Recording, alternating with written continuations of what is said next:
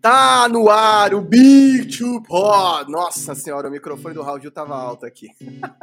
e aí, galera, bom sábado para todo mundo. Aqui em São Paulo, um sol, uma lua, como costumo dizer. Um sol para cada um, do jeito que o Vero gosta. 28 graus ontem à noite. Hoje deve estar tá fazendo uns 32 facilmente. Do jeito que o italiano gosta aqui. Então é o seguinte, galera. Big Two Pod no ar dedicado a vocês o Big Two Pod hoje. O Vero já vai explicar por quê. Mas já vou chegar, voadora no lustre, já não se esqueçam. Se inscreve no canal se você não é inscrito, acione o sininho se você ainda não acionou. Já chega deixando o like, comentando de onde você nos assiste. A gente sempre acha uma das coisas mais legais é saber de onde a galera tá nos assistindo. Tem gente da Bahia, de Portugal, teve até cara angolana aqui já comentando, se não me engano, Misael de Angola aqui. É muito legal. Se você quiser apoiar o Big Two Pod, tem o Super Chat, que todo mundo já tá familiarizado. E tem também o pix, arroba arearestiva.com.br. Lembrando que qualquer ajuda pelo Superchat ou pelo Pix dá direito a um cupom para você participar do sorteio e ganhar produtos exclusivos. Da última vez, acho que se não me engano, o Rubens do Boletim do Paddock, que fala sobre Fórmula 1, é um dos melhores canais que tem, inclusive estou escrevendo para ele no site. É, deixou 20 reais. 20 reais, quatro cupons, seja lá o que a gente sortear, Rubens já sai na frente. Então, é isso, velho. E hoje, tem menu ou não tem menu, velho? Tem um menu, é, aquele menu rotativo. A gente sempre tenta trazer muito nos comentários, né? A gente sempre destaca que quem participa, quem faz a live, é quem participa com a gente nos comentários. Só que a NBA é esse grande caos, né? Essa energia caótica, e a gente sempre tem muito tema, muito assunto. É, eu e o Marquinhos, a gente sempre amarra a live em uma hora, uma hora e quinze a gente sempre estende, porque todos os temas acabam é, tomando tempo da gente. Eu e o Marquinhos, a gente fala muito, então a gente se estende. E a gente acaba tentando, às vezes, passar pelos comentários, só que a gente acaba meio passando por cima dos comentários. Então, hoje a live é dedicada a você, vai ser o SAC NBA. Então, ah, como é que funciona? É o serviço de atendimento ao consumidor. O que você quiser perguntar, você manda a pergunta. É polêmica, quer que é, Jamorão ou Trey Young pode mandar, Jordan ou, Mike, ou, ou LeBron pode mandar também. A gente está aqui para tirar as dúvidas, para responder para vocês. Óbvio que a gente não está querendo se colocar em nenhum tipo de, de Olimpo, eu e o Marquinhos temos nossas opiniões particulares, mas estamos aqui participando com vocês. E a gente, a gente separou pequenos temas básicos, é, as famosas rapidinhas que a gente sempre deixa aqui, as cutinhas, né? Só para não deixar. É, é, frio, né? Só para a gente pontuar algumas coisinhas para não deixar passar, para não deixar batido. Mas se eu comecei falando do menu, queria pelo menos deixar aqui meu bom dia ou boa tarde, obviamente, para todo mundo que nos acompanha, especialmente para você, meu amigo Marquinhos, o Diego Silva, que está nas picapes aqui, o Cristiano, que está com a gente já, o Matheus, que está mandando uma macarronada junto da gente. Então é isso. É, tem dúvida aí, tem uh, perguntas que vocês sempre quiseram saber aqui da gente, pode mandar que a gente pilota. É isso, é isso. Então, velho, vamos começar pelo que a gente tinha deixado aqui, né?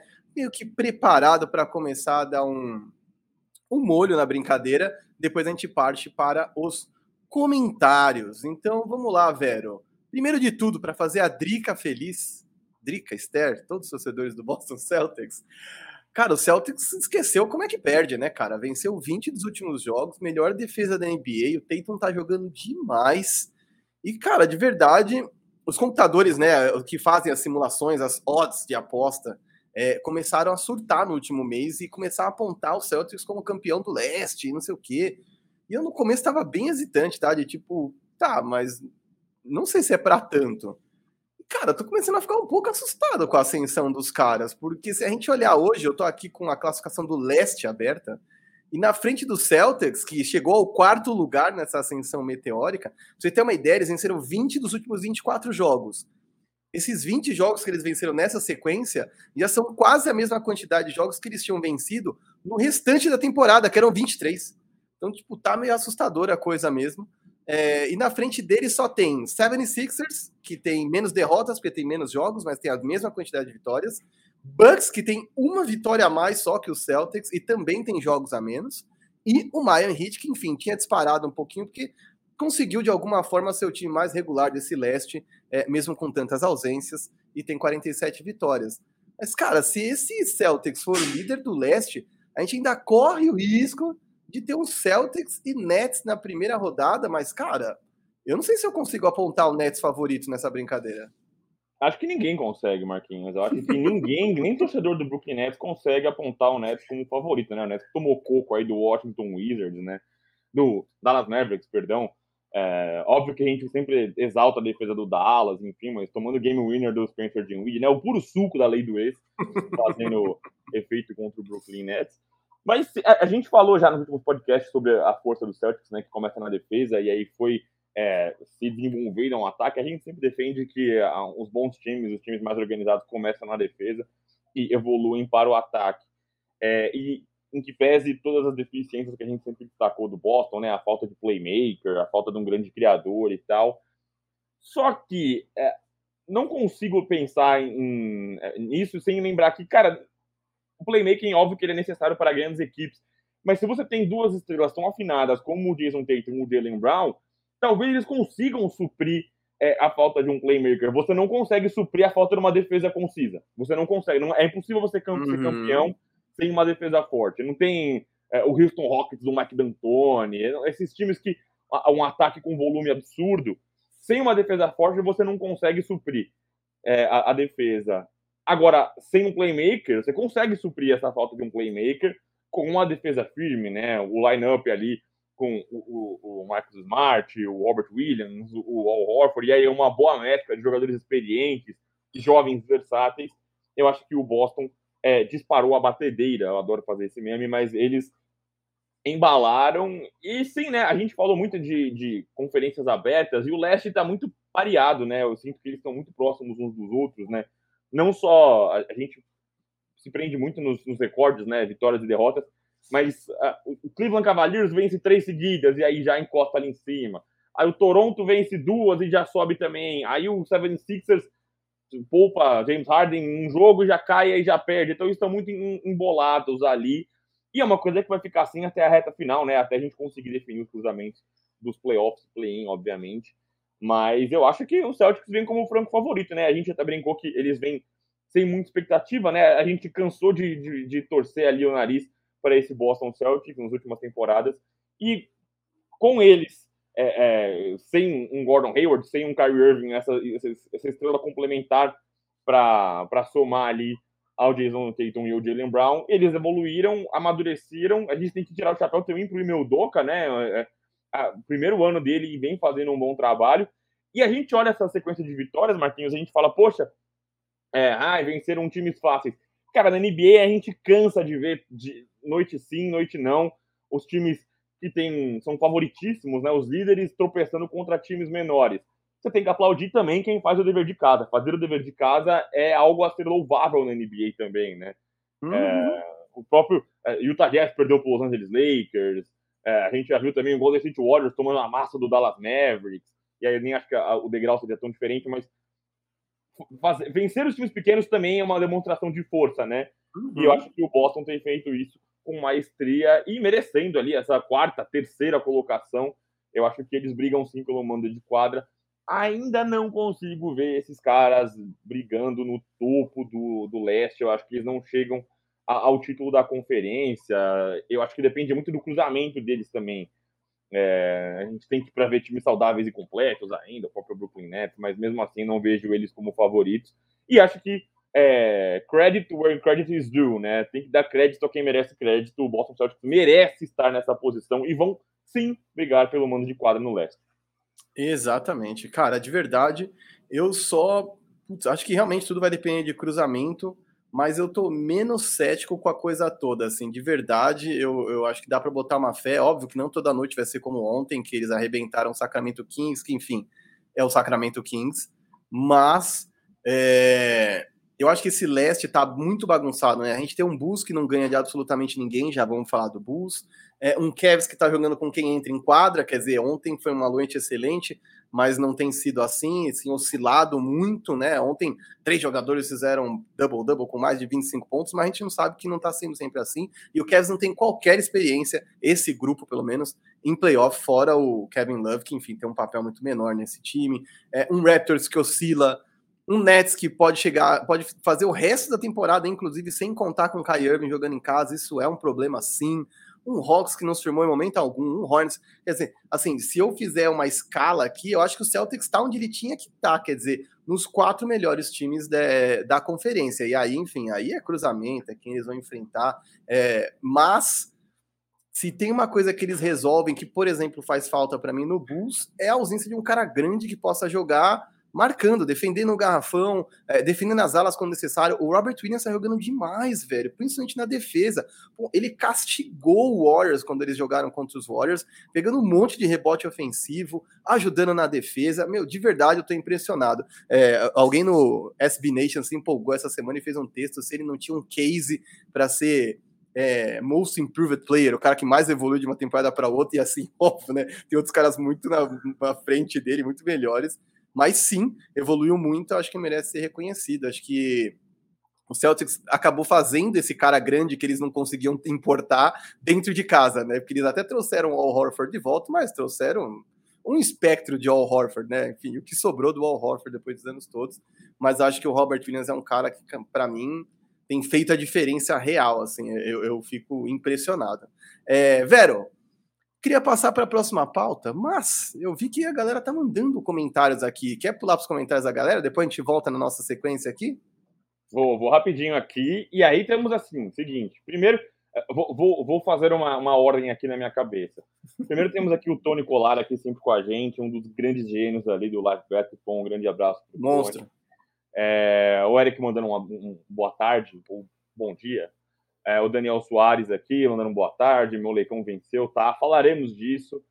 É, o Art Cole aqui também com a gente. Boa tarde, meus nobres. A gente tem o Cristiano. Eu já vou passar nos comentários do Cristiano, porque eles são de fato perguntas, e aí eu vou passar por ali pelas perguntas dele. Mas temos aqui, né? Temos ela, Adriele Varini. O Marquinhos falou lá. Estou sonhando elogios ao Celtic.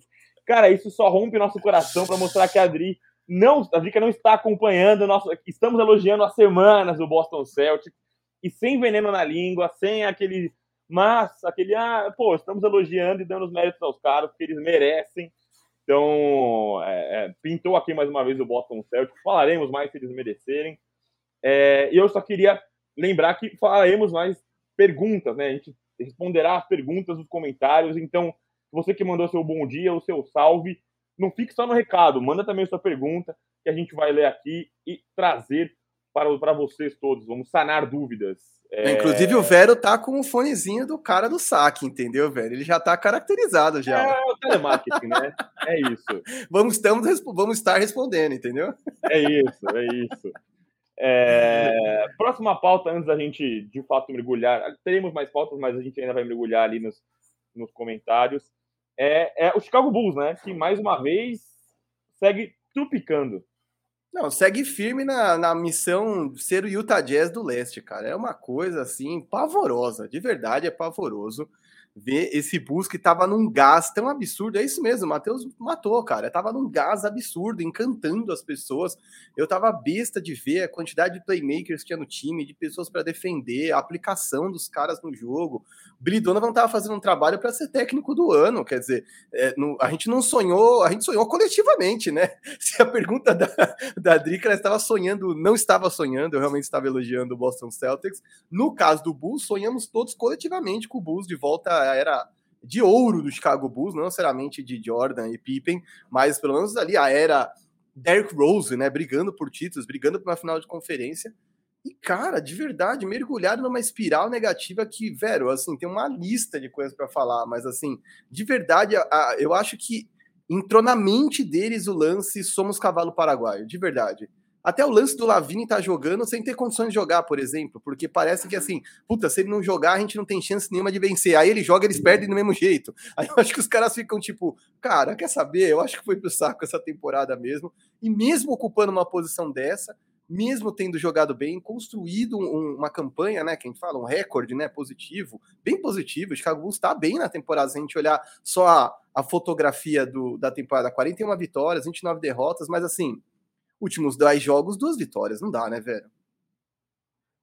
Não dá. E em que pese, assim, a gente fala muito sobre lesões e tal. Ah, Chicago Bulls ficou com gente fora muito tempo. O Patrick Williams era um cara útil, né, para essa rotação. É um cara que, que ocupava espaços nas alas. e aí Caruso fora, e Lonzo Ball fora. Cara, sim, beleza, isso conta. Mas assim, é, essa máxima vale para todo mundo. O Miami Heat é líder do leste, não conseguiu parar ninguém saudável ali.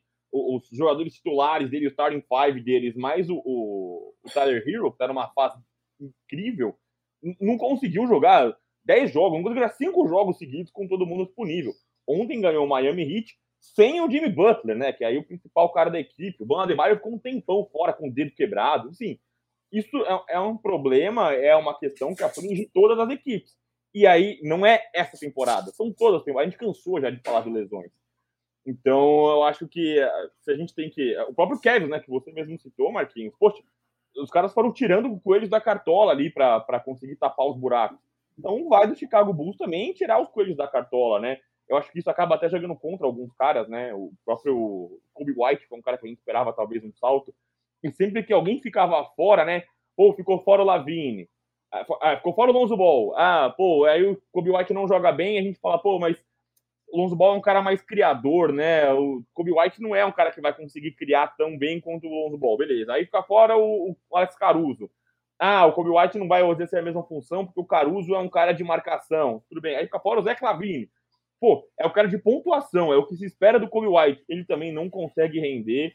É, e aí, é aí que você encontra as grandes falhas das equipes, né? O mérito é você se manter saudável, o mérito é você ter boas peças de reposição. Então, ah, é triste, é triste, cara, mas é, cabe a você corresponder e, e suprir as ausências, as lesões. Acho que o Chicago Bulls talvez tenha batido num teto. É, eu não consigo ainda ver como uma história de Cinderela, né? Como uma coisa do underdog. É, eu acho que eles realmente bateram no Só Se a né? abóbora já foi pro saco, já. É assim, é, a história de Cinderela deles é. É. E aí eu acho que passou muito pelo DeMar DeRozan, né? Eu acho que se você não tem um DeMar DeRozan absolutamente destrutivo ali, é, você não consegue é, é, ter grande sucesso na, na, na sequência da temporada. E aí pega numa coisa que me incomoda muito, né? Não, não me incomoda, é, é, me deixa triste, né? Que é o DeMar DeRozan, a história dele com o Toronto Raptors, que era um cara símbolo da franquia, um tremendo jogador, mas que não conseguiu levar a franquia a lugar nenhum, bateu sempre no LeBron James. A história parece se repetir é, no Chicago Bulls. Ai, que tristeza, né, cara? Isso aí que eu coloquei na tarja. Para você que nos vê no YouTube, você já está lendo, obviamente. Quem está com a gente no Spotify, a tarja é o Bulls está 0-15, ou seja, nenhuma vitória, 15 derrotas contra os top 3 de cada conferência, quer dizer, os três melhores de cada conferência, o Bulls foi incapaz de vencer esses caras, que é um atestado de Utah Jazz máximo, que é nós vamos vencer todos os jogos que a gente puder, nós vamos dar show contra o Detroit Pistons, mas nós não vamos ser capazes de brigar pelo topo, quer dizer, de avançar num playoff, é, de chegar numa final e bater de frente com o time do, do Oeste é, para dificultar, para brigar. E aí, cara, de verdade, se você não consegue ganhar de ninguém do topo, o que, você tá fazendo, entendeu? Eu acho que isso sim tem um pouco de. É, não quero colocar isso na conta do DeMar DeRozan, não, tá? Mas é triste ver como a história com ele se repete, né? Ele sempre vai dar show no meio da temporada, vai fazer coisas legais, mas a hora que chega a hora de agora a gente não pode perder, agora a gente tem que vencer, ele não parece ser o cara para esse momento, ou pelo menos o resto do time não parece colaborar. Quer dizer, o Eiel de Sumo talvez esteja a grande boa notícia dos últimos tempos, né? Se Kobe White desapareceu e não conseguiu ser trocado ainda, pelo menos eles têm o Eiel é, subindo de produção. Mas assim, cara, ainda que se fale sobre a ausência de Lonzo Ball, a ausência prolongada de um Caruso, não dá para acreditar a esses caras o fato de você não vencer ninguém num topo de conferência, cara. É uma coisa absurda isso, entendeu? E de verdade, é, é quase o um meme do Clodovil que essa festa tá virando um velório, entendeu? Porque assim, o Bus é seríssimo candidato, seríssimo candidato, hoje em dia, a cair na primeira rodada dos playoffs, cara. E assim, por mais que isso seja um salto de qualidade para o que era o Bulls há dois anos atrás, não é o que a gente esperava do Bulls, né? De verdade. O, a gente sabe que nos playoffs, primeiro contra o oitavo, segundo contra o sétimo, terceiro contra o sexto e quarto contra o quinto. Quarto contra o quinto hoje é Celtics e Bulls. Celtics varreria o Bulls hoje. Eu não vou ficar em cima do muro, não, cara. Varreria Rapaz. o Bulls. Varreria, certeza.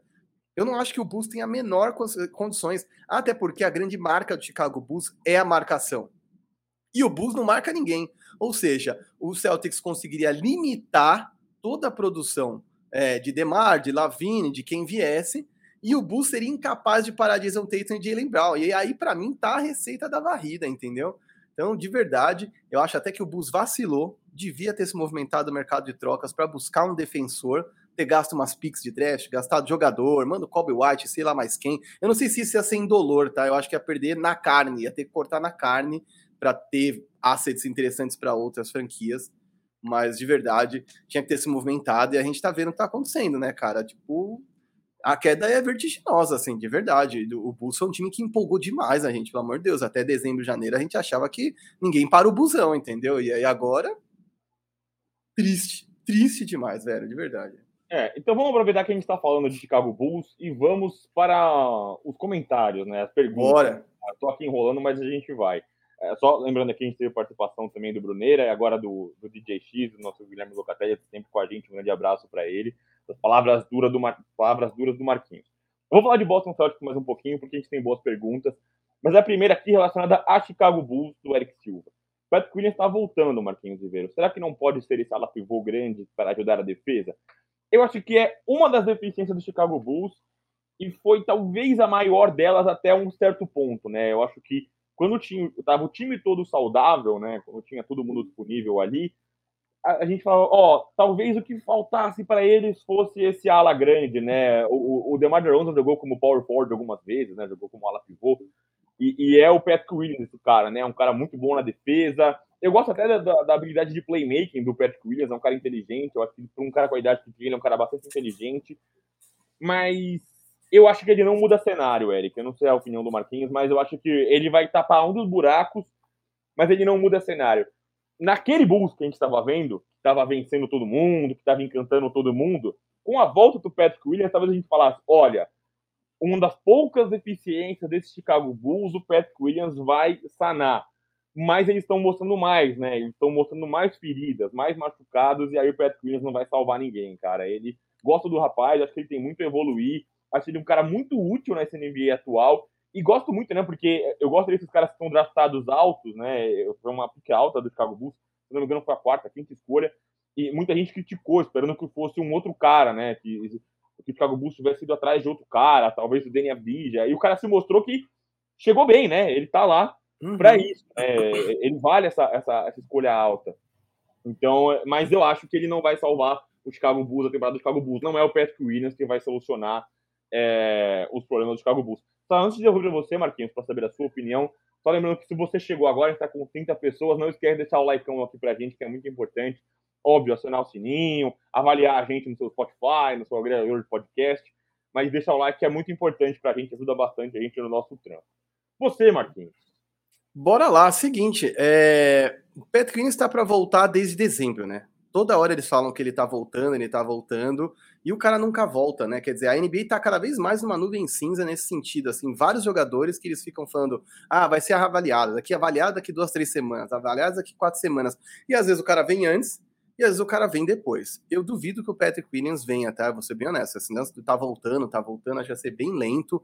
É um lance parecido, por exemplo, com o Jamal Murray. Ah, assinou com o time da D-League para voltar. Nossa, então ele vai jogar os playoffs? Não acredito nisso, tá? É uma, é, dependendo do nível de contusão que o cara tem, às vezes não é nem a gravidade, mas a possibilidade daquela contusão, por exemplo, se tornar crônica você evita que esse cara volte não estando 100% para não agravar ou não virar uma parada crônica. Então, de verdade, eu acho que mesmo que num universo em que ele volte e volte bem, é, eu não acho que agora ele soluciona todos os problemas, é o que o Vera estava falando, entendeu? Então, assim, eu acho que o que o Anderson falou faz muito sentido.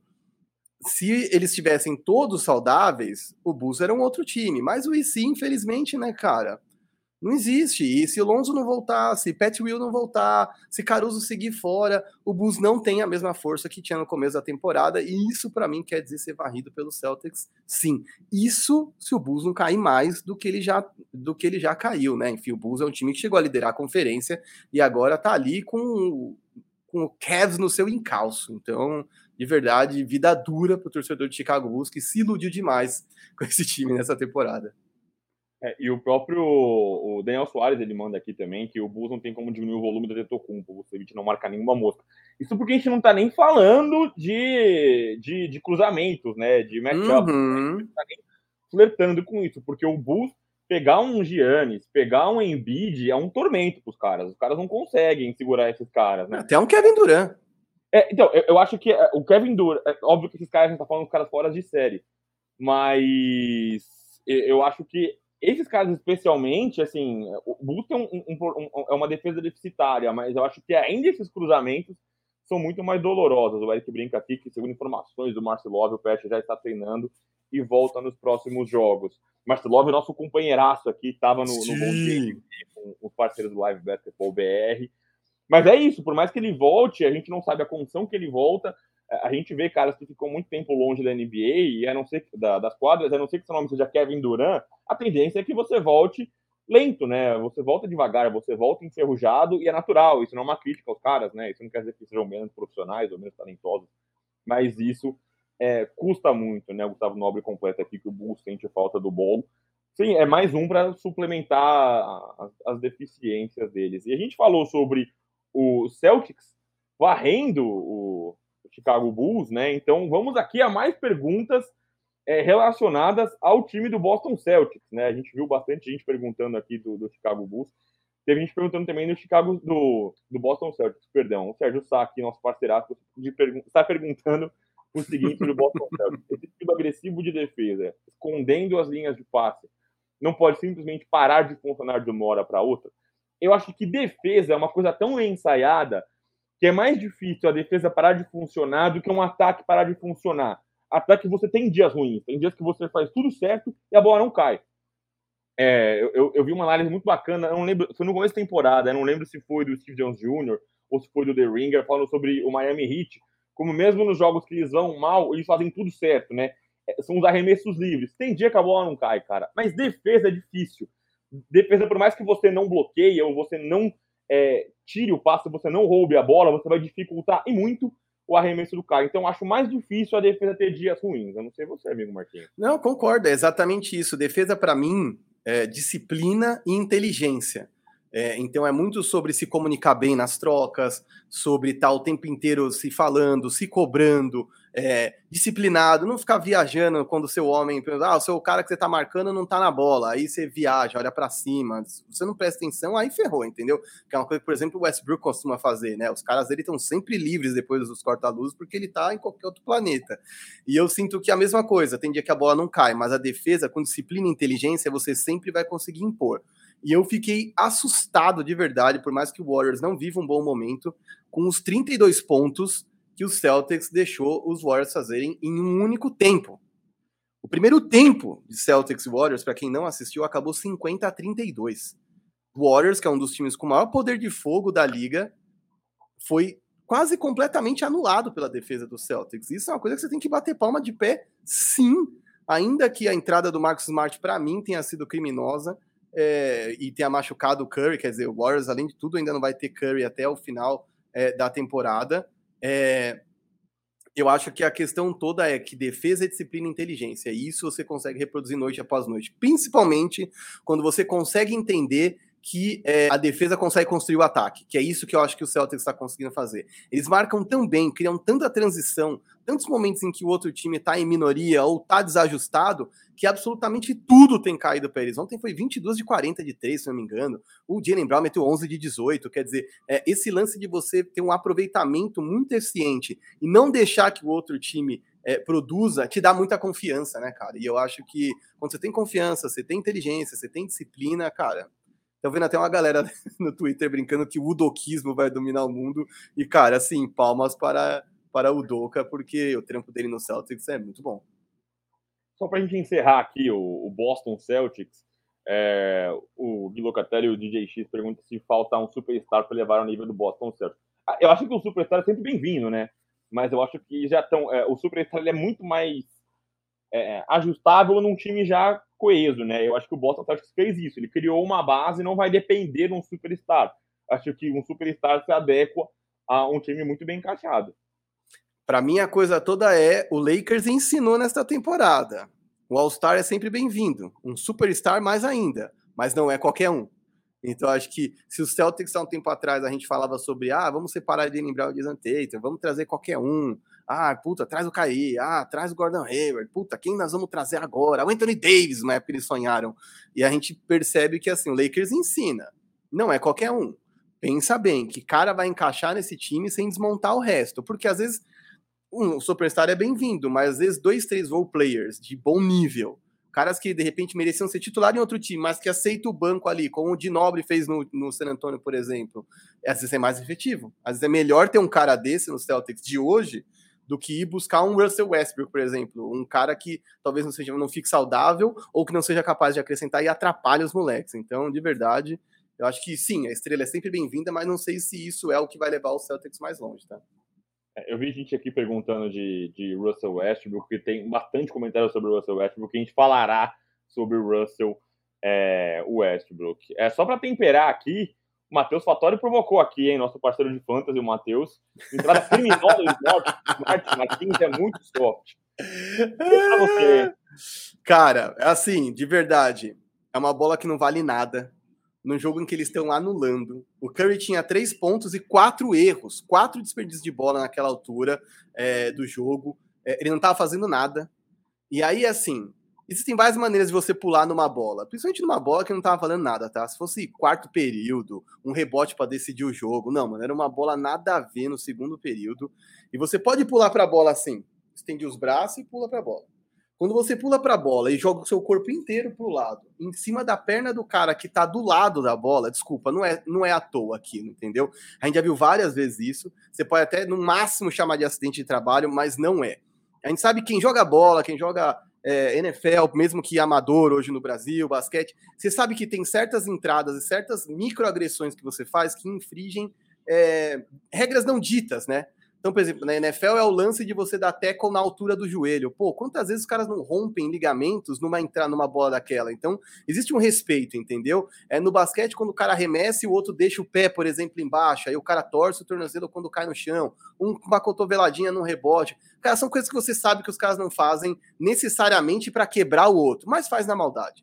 E para mim o Marcus Smart fez isso. Ele se jogou um negócio na maldade. Não acho que ele queria tirar o Curry da temporada, mas foi no mínimo, no mínimo irresponsável. E de verdade, é, eu achei maldoso, sim. Eu já, a gente já viu um lance muito parecido desse e foi muito condenado porque era o J.R. Smith, que é um retardado completo.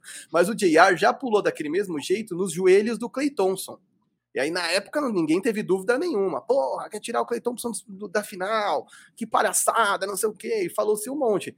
E, cara, foi, entendeu? Você não se joga daquele jeito específico numa bola que não vale nada nas pernas, no corpo do outro cara. O Curry não estava nem em posição de defender aquela bola, né? Não é o tipo da bola que você está disputando em dois ali, não quer dar uma bola presa e você puxa com tudo. Não, o cara mergulha e joga o corpo em cima do tornozelo do cara. Então, de verdade, maldoso. É, a gente tem outras perguntas aqui que eu vou. A gente tem temas separados para a gente abordar ainda. Aí eu vou trazer as perguntas quando conversarem com os temas.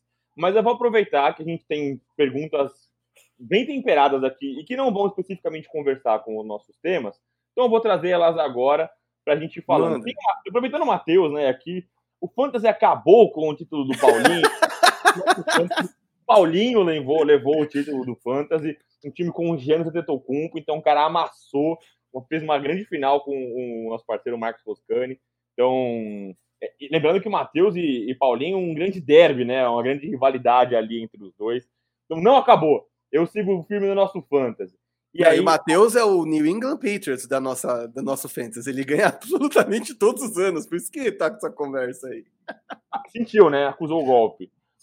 É, e aí o Matheus de novo pergunta: hoje, qual jogador vocês escolheriam para começar uma, a sua franquia? Quer você começar, Marquinhos? Hum, caramba, pensando muito no futuro, eu. Não, tá bom, vai. Não pensando tão longe no futuro, pensando hoje, para vencer daqui, sei lá, cinco anos, por exemplo. Yannis Antetokounmpo.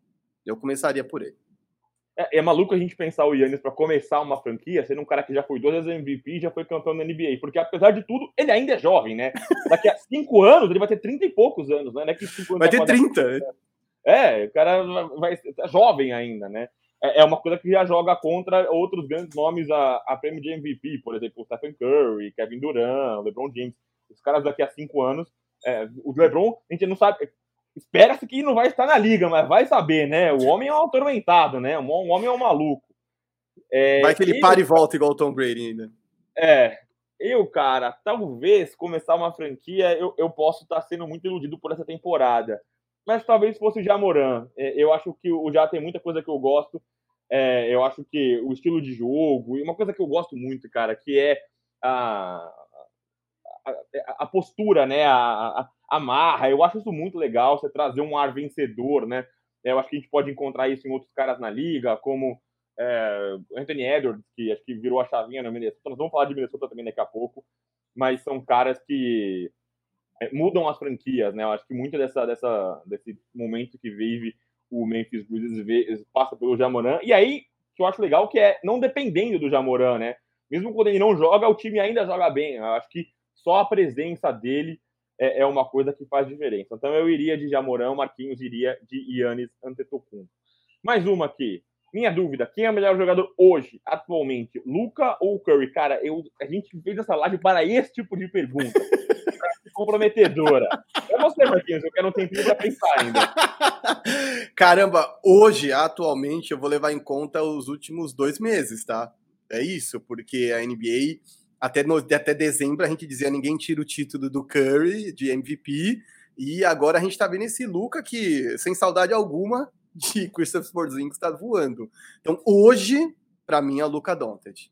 Hoje o Luca tá fazendo coisas que o Stephen Curry não estava conseguindo fazer. Quer dizer, a gente achou que o Clay Thompson ia voltar, plugar e ia rolar. E a gente viu que não era só plugar, que precisava ter aquele Draymond Green em quadra. Aí o Draymond Green voltou, o Curry se machucou. Então, assim, é, eu acho que o Luca Doncic, com um time menos qualificado, tem conseguido fazer mais coisas. Então, eu acho que tem que tirar o chapéu. Por isso, eu diria que hoje é Luca Doncic. Mas óbvio, né? Tem um histórico todo de carreiras. Se você for comparar carreiras, aí a resposta é outra. É, eu acompanho a minha dupla e é só lembrando, né? Hoje, estamos falando de hoje, não estou comparando. Hoje a gente não tem. A NBA é, é seleção, né? É, é, momento. Não tem como a gente falar diferente. O, o, o Luca Doncic se livrou da sua co-estrela. E aí a gente, muitas vezes, a gente encara isso como, ah, um cara que é um time só para ele e tal. E eu acho que não, eu acho que o Luca deveria ter problemas. É, não só o Luca, né, mas talvez a, o time tivesse problemas dentro de vestiário com o Porzingis. O time melhorou sem ele, né? E o time parece muito é, junto, muito unido, né? Muito uniforme, muito homogêneo, mesmo sem esse homem de garrafão que era o Kristaps Porzingis. Então eu acho que hoje, hoje, quem é o melhor jogador hoje é o Luca. Pode completar, Marquinhos. Cara, foi o Jalen Brunson que falou que ah, o vestiário aqui tá incrível, sem jogadores com inveja um do outro, não sei o que, e deu uma alfinetada é, então, monstra. Quem, assim. quem, foi embora? Foi embora o Gustavo Porzingis. Mas quem será esse, esse, esse, essa, essa, essa cutucada? Pro Dwight Powell que não há, é, não é, né? Óbvio que não. A gente tem uma ótima pergunta salva aqui, eu já vou pular para ela mas só aqui completando o que a gente já falou. Léo Santana brincou aqui com a gente. Léo Santana que não é aquele Léo Santana criminoso, tá de brincadeira, com a bisa bola brincando do, do lance do Marcus Smart com o Stephen Curry, o Sérgio Sá, gigantesco também com a gente, falando que ele começaria a franquia dele com o Giannis Antetokounmpo e respondendo a segunda pergunta também, é, hoje o Luca começa devagar e cresce na hora certa e isso parece uma constante. É, o Luca é meio maluco, né? O Luca maluco, ele tem essa coisa de, às vezes ele inventa, a gente já viu isso de, de Shaquille O'Neal, Marquinhos brincou disso no último podcast, Michael Jordan fazia muito isso, ele cria rivalidades ou problemas dentro do jogo para se esquerar, né? Ele fica maluco. E às vezes a gente demora para entender o que está acontecendo, né? Ele se estranhou com o Rudy Gobert no lance, nada com nada, e, e ele é, embalou ali no jogo. Então eu acho que o Luca tem muito disso. É, temos uma pergunta especial aqui do Tadeu Carreira, porque é também um superchat, cinco reais aqui com a gente. Muito obrigado, Tadeu é, já está concorrendo a qualquer que seja o prêmio que iremos é, sortear aqui no, no área restritiva no Big Two Pod. É, pessoal, bom dia. Como vocês acham que vai ser Denver quando Michael Porter Jr. e Jamal Murray voltarem? Porque na minha cabeça eu monto vários cenários. Queria saber o que vocês pensam. Tadeu, manda você pra gente também o que, que você pensa, né? Eu quero saber também o que, que você imagina desse Denver Nuggets. É, eu tenho só boas expectativas, né? O milagre chamado Nikola Jokic vem mantendo o Denver ali na briga, e a gente já falou isso várias vezes aqui no podcast, como o Jokic é crucial para esse time, porque quando o cara tá em quadra, o time é competitivo. Quando ele sai da quadra, o time é um pandemônio, né? É uma desgraceira completa, e ele vem dependendo de nomes como Brain Forbes, como Will Barton, como é, Aaron Gordon, que vem fazendo uma temporada irregularíssima. E eu conto muito com a volta desses dois caras, porque não são caras que não jogam juntos, né? O Michael Porter Jr., o Jamal Murray e o Nicole Jokic, especialmente, esse Big Three deles, É, eu nem acho que o, Michael Porter Jr. possa estar considerado no Big Three, porque ele não está no mesmo degrau que esses dois caras, né? Mas eu acho que são caras que já jogaram juntos muito tempo, né? Muito tempo, né? Já, a, a, desde a da chegada do Michael Porter Jr. via draft, eles já estão jogando juntos. Então eu acho que tem só a, a vencer. E eu acho que ponderando, claro, o que o Marquinhos falou, não sei como que ele vai voltar, o, o Jamal Murray, em, em que fase dos playoffs, enfim, mas eu acho que é, eles voltando bem, trabalhando no se, é, eu acho que eles só tem a vencer e aí fazer sim frente a um Oeste que está bem aberto, né? Esse Oeste, mesmo com o, o, a volta do Draymond Green, o Warriors é um time que passou por uma baixa, e o Phoenix Suns joga outro tipo de basquete, não vou falar sobre isso agora, mas um Utah Jazz que não é confiável, o Memphis que é um time muito forte, né, que a gente vem empolgando muito com o Memphis, mas é um time inexperiente nos playoffs. Então eu acho que eles voltam para um, um, momento crucial da temporada e, e, e, poder vencer nos playoffs. Só acho que a gente trabalha muito no e se, né? E se os caras voltarem saudáveis. Exato. É, eu, de verdade, só, eu, Cara, não tem cenário negativo na minha cabeça, de verdade. Não sei qual é o seu cenário, Tadeu, mas para mim, trata-se de três dos caras mais talentosos ofensivamente desta liga. A evolução do Jokic é uma coisa tão absurda. É, todas as estatísticas avançadas da liga ele, ele, lidera. As estatísticas básicas ele também está sempre lá. Quer dizer, ele é o líder, ele é o top 2, top 3 da, daquela estatística. É um cara capaz de construir o jogo em diferentes pontos e contribuir para os outros. Quer dizer, você vê um Bones Highland metendo bola, entendeu? Nesse Denver Nuggets, ele tá carregando quase ninguém, pra, com algum respeito ali, sem perder totalmente o respeito, quase ninguém que ele tá carregando ali, e esse Denver Nuggets segue sendo uma ameaça nos playoffs do leste, do, do, do oeste. Então, de verdade, é, o cenário para mim é um Denver que já nesta temporada podia ter sido dominante. Hoje há uma lacuna no Oeste. O Lakers que a gente achou que ia ser um, não tá sendo o Lakers que a gente achou que ia ser. E o Jazz, para mim, sempre vai ser um cavalo paraguaio, do jeito que eles jogam, com os caras que eles têm lá. É, o Warriors não vive um bom momento, quer dizer, tava, tava aberta a coisa. Essa era a temporada para esse Denver, que já chegou numa final de conferência, voltar para esse lugar. É, infelizmente não vai voltar, não tem todos os caras à disposição, enfim. É, eu acho que para a próxima temporada, se esses caras se mantiverem saudáveis, porque é exatamente o caso do Chicago Bulls e de tantas outras franquias.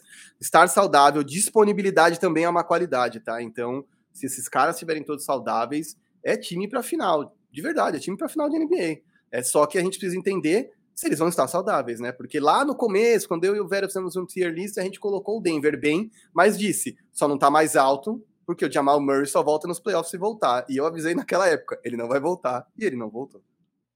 É, antes de pular aqui, pra, eu tô aqui rolando para pular a próxima pauta, mas o pessoal tá mandando boas perguntas aqui. Não, é, vamos na galera, bora. É, o William Tunes mandou aqui um superchat, um grande abraço pro William Tunes, ele mandou aqui o superchat porque ele ganhou a camiseta, hein? Teve Está chegando. Aqui. Ele levou a camiseta, o William Antunes, então ele é um cara que fala com conhecimento de causa. Só aproveitar para ele mandar um comentário também, né? Não só mandar o superchat, óbvio que a gente agradece o superchat, mas manda a participação também. E o Eric Mello aqui, salve lenda, cheguei hoje tarde, hoje, mas ainda deu para acompanhar ao vivo. Manda sua pergunta também. Tá só começando. É, estamos começando.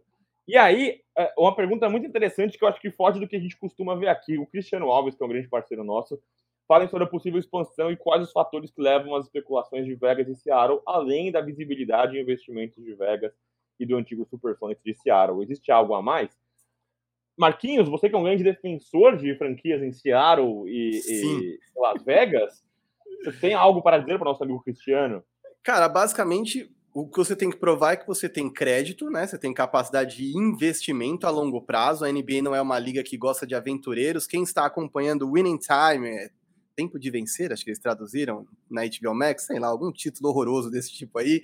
É, na HBO Max está passando a história da dinastia dos anos 80 do Los Angeles Lakers. É fantástico. Quem não viu, veja. Dica cinematográfica aqui pré-resposta, só para só explicar que nesse segundo episódio, eles narram a dificuldade do Jerry Buzz de se inserir no universo dos donos de NBA, porque ele é um cara do. Na época dos anos 80 era bem quadradão, assim, é, era o que a NFL é hoje, né? Os magnatas do petróleo, os caras mesmo assim, antigão, Texas, é, caras velhos brancos com grana, a real era essa. E aí, a questão é que o Jerry Buzz não é exatamente muito diferente, mas ele gosta de Playboy Mansion, ele gosta de show, ele gosta de outro tipo de bagunça. E os caras o veem muito mal, né? Eles dizem, pô, você é um aventureiro, você tá aqui entrando na liga que a gente tá tentando levantar, é, só para aparecer e tudo mais. E eu acho que a NBA tem muito essa preocupação. Quer dizer, se você for entrar, não é só capacidade de investir num, num ginásio e de trazer, como pagar jogadores. É, você vai estar na liga daqui 10, 15 anos. Você estará aqui é, contribuindo, trazendo um time que não vai ser um saco de pancada, que vai ter condições de brigar, quer dizer, o quanto você realmente está envolvido com isso aqui ou não. A gente sabe que tem umas exceções, como o James Dolan no Knicks, que é um imbecil e continua lá, mas é porque ele pagou pela, pela franquia mais cara do mundo dos esportes. Então é, é por isso que ele ainda está lá.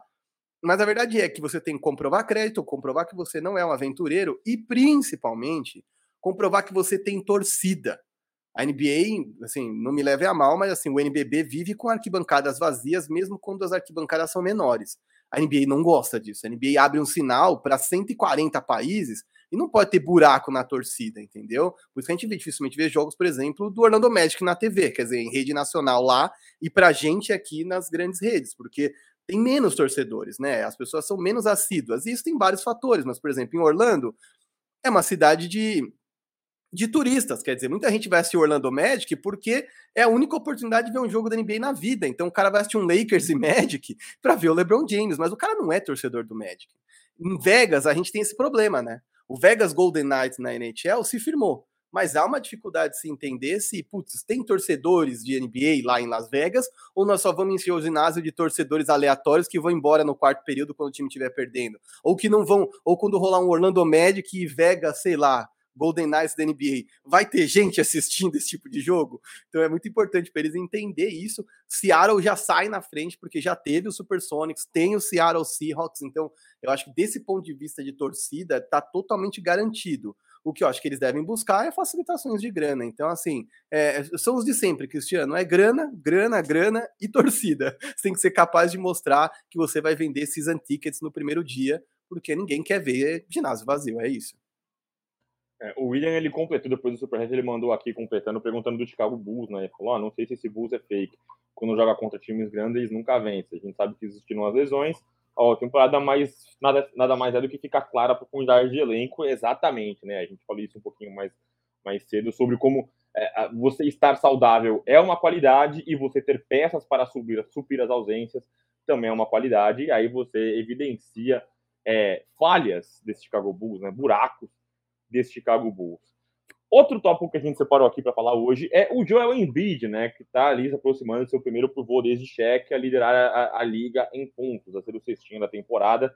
E aí eu acho muito legal a gente ver o Joel Embiid fazendo isso, primeiro porque a, a gente viveu um momento da liga onde os pivôs foram quase abolidos, né? Um, a gente viveu ali um, um período 2017, 2019, onde a liga mergulhou de cabeça no small ball, né? Muito dado ao Golden State Warriors e o Houston Rockets era um time que jogava sem pivô. E por um segundo a gente imaginou que talvez os pivôs que fossem ter vida longa na NBA fossem os unicórnios, né? Fossem esses grandões que jogam só espaçando a quadra, né? Como foi, o, acho que talvez o exemplo mais lúcido disso, né? Mais claro, seja o Kristaps Porzingis, já que a gente de Dallas, né? E aí aparece o Joel Embiid, né? Ele já estava, já fazia parte da liga mas ele é um cara que joga não especificamente como unicórnio, né? Ele não é tão comprido, ele não é tão alto, tão esguio como são esses unicórnios, mas ele é um cara que favorece, que mergulha de cabeça no jogo interno, né? Ele joga, óbvio que ele tem um arremesso de fora e é, é, é um, um, grande problema, mas é um cara que gosta desse jogo dentro do garrafão, um cara muito forte, ele gosta do contato, é um cara que briga muito. Nicola Jokic também é um cara que entra nesse, nesse tipo de são pivôs diferentes, mas também gostam do jogo é, dentro do garrafão. E é legal a gente ver é, um cara brigando por MVP e por cestinha dentro do garrafão, amigo Marquinhos. Cara, é absurdo, né? E de verdade, eu acho que isso só é, é possível graças à evolução que, enfim, outros times, regras provocaram. É, e a vontade dele próprio, né? Que é um cara que sofreu muito com contusões no começo da carreira, não estava sempre saudável, por mais que hajam comparações aí, o Zion Williamson teve a capacidade de jogar em duas temporadas, acho duas, tá indo pra terceira já, né? É, mais jogos do que o Embiid havia jogado, quer dizer, o Embiid praticamente não entrou em quadro nos primeiros anos de carreira, e ver que esse cara saiu lá de Camarões, jogava futebol, o pai queria que ele jogasse vôlei, e o cara evoluiu de um pivô grande para um cara que tinha habilidades de uh, mobilidade de um, de um Akin Olajuwon, adicionou o chute de fora na, na, sua categoria, é um cara que faz transição, que é agressivo, cava faltas como ninguém. Eu sei que muita gente deve odiar isso, porque vê o 76ers agora deve estar tá irritando um pouquinho a galera, porque o Harden cava um monte de falta, o Embiid cava um monte de falta. São caras que você não pode encostar, que os caras marcam, mas é, eu acho que isso não tira o mérito do cara, não, cara. Ele sofre faltas nesse nível e provoca as defesas, desequilibra as defesas níveis, porque ele é uma força da natureza e é difícil de parar um cara desse. Então, muitas vezes você vai apelar mesmo para falta, porque, desculpa, não tem o que fazer, entendeu? E ele, diferente do cara que saiu de lá, que era o Ben Simmons, ou de outros pivôs clássicos, inclusive como o Check, que liderou a liga na época, naquela época, ele sabe cobrar lance livre, né? Então você não consegue fazer um hack a, a Embiid, ficar fazendo falta besta para ele perder lance livre. Ele é um cara competente em várias áreas da quadra. Eu acho espetacular isso, de verdade, principalmente porque hoje a briga da NBA por MVP está dividida entre três caras grandes, né? Yannis, Jokic e Embiid. E isso é uma coisa que há 3, 4 anos atrás a galera falou: oh, acabou os pivôs, nunca mais vai ter cara grande na liga, agora small ball, para que estar de dois você pode estar de três, um monte de frase fácil, narrativas fáceis. E eu dizia, cara, não é bem assim, calma, olha com perspectiva, distanciamento histórico, às vezes um, um, um movimento não quer dizer uma coisa eterna na liga, e aí você tá vendo a evolução dos caras. É, a gente não consegue contar 20 pivôs excelentes, 15 pivôs excelentes na, na NBA mas os caras que tem hoje estão dominando a liga, e o Embiid é, é isso, é um monstro. E para mim, esse cara vai levar os 76ers muito longe nos playoffs, de verdade. É, aproveitando que já está falando de Jokic, de Joel Embiid, é, o Alessandro Nascimento veio com uma daquelas, né? Veio quem vocês é, escolheriam de pivô para o seu time? O Jokic ou o Embiid? É, o William Antunes veio até na sequência aqui, brincou que essa pergunta é polêmica. E o Alexandre Nascimento brincou aqui, é difícil mesmo, mas tenho que admitir o de Jokic me agrada mais. Cara, eu, antes de passar para o Marquinhos, eu acho que o Marquinhos tem uma opinião próxima, parecida com a minha, mas eu iria de Jokic, e aí, não por muito, por pouco, mas eu iria de Jokic por dois motivos é, é, claros, né? Eu acho que o, o Embiid tem uma coisa que joga em favor dele, que ele é um cara midiático, eu não acho que ele é, é, não, não acho que ele é, tem um reconhecimento que ele tem por causa da mídia mas ele é um cara gostável, né? Ele é um cara que diverte, um cara que posta no Instagram e tal. E o Nikola Jokic é o contrário, né? Vai na contramão. Tem muita gente que fala nos, nos insiders da NBA que é muito difícil você conversar com o Jokic.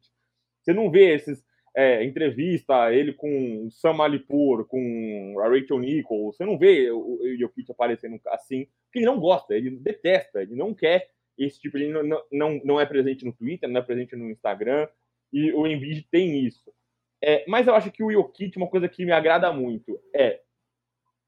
Óbvio que eu não vou ficar aqui no, papo de nerd, né? De, de ah, o que, que ele é melhor, o que, que ele não é melhor. Mas, cara, eu gosto muito de como o Jokic é um, um, um potencial criador, né? A, a, a, possibilidade dele fazer o, o pick and roll invertido com o Nuggets, eu demais isso, né? O Jamal Murray fazendo a, a screen, né? Fazendo o bloqueio pro Jokic criar. Eu acho que o Jokic é demais nisso. Gosto muito dos passes malucos que ele encontra.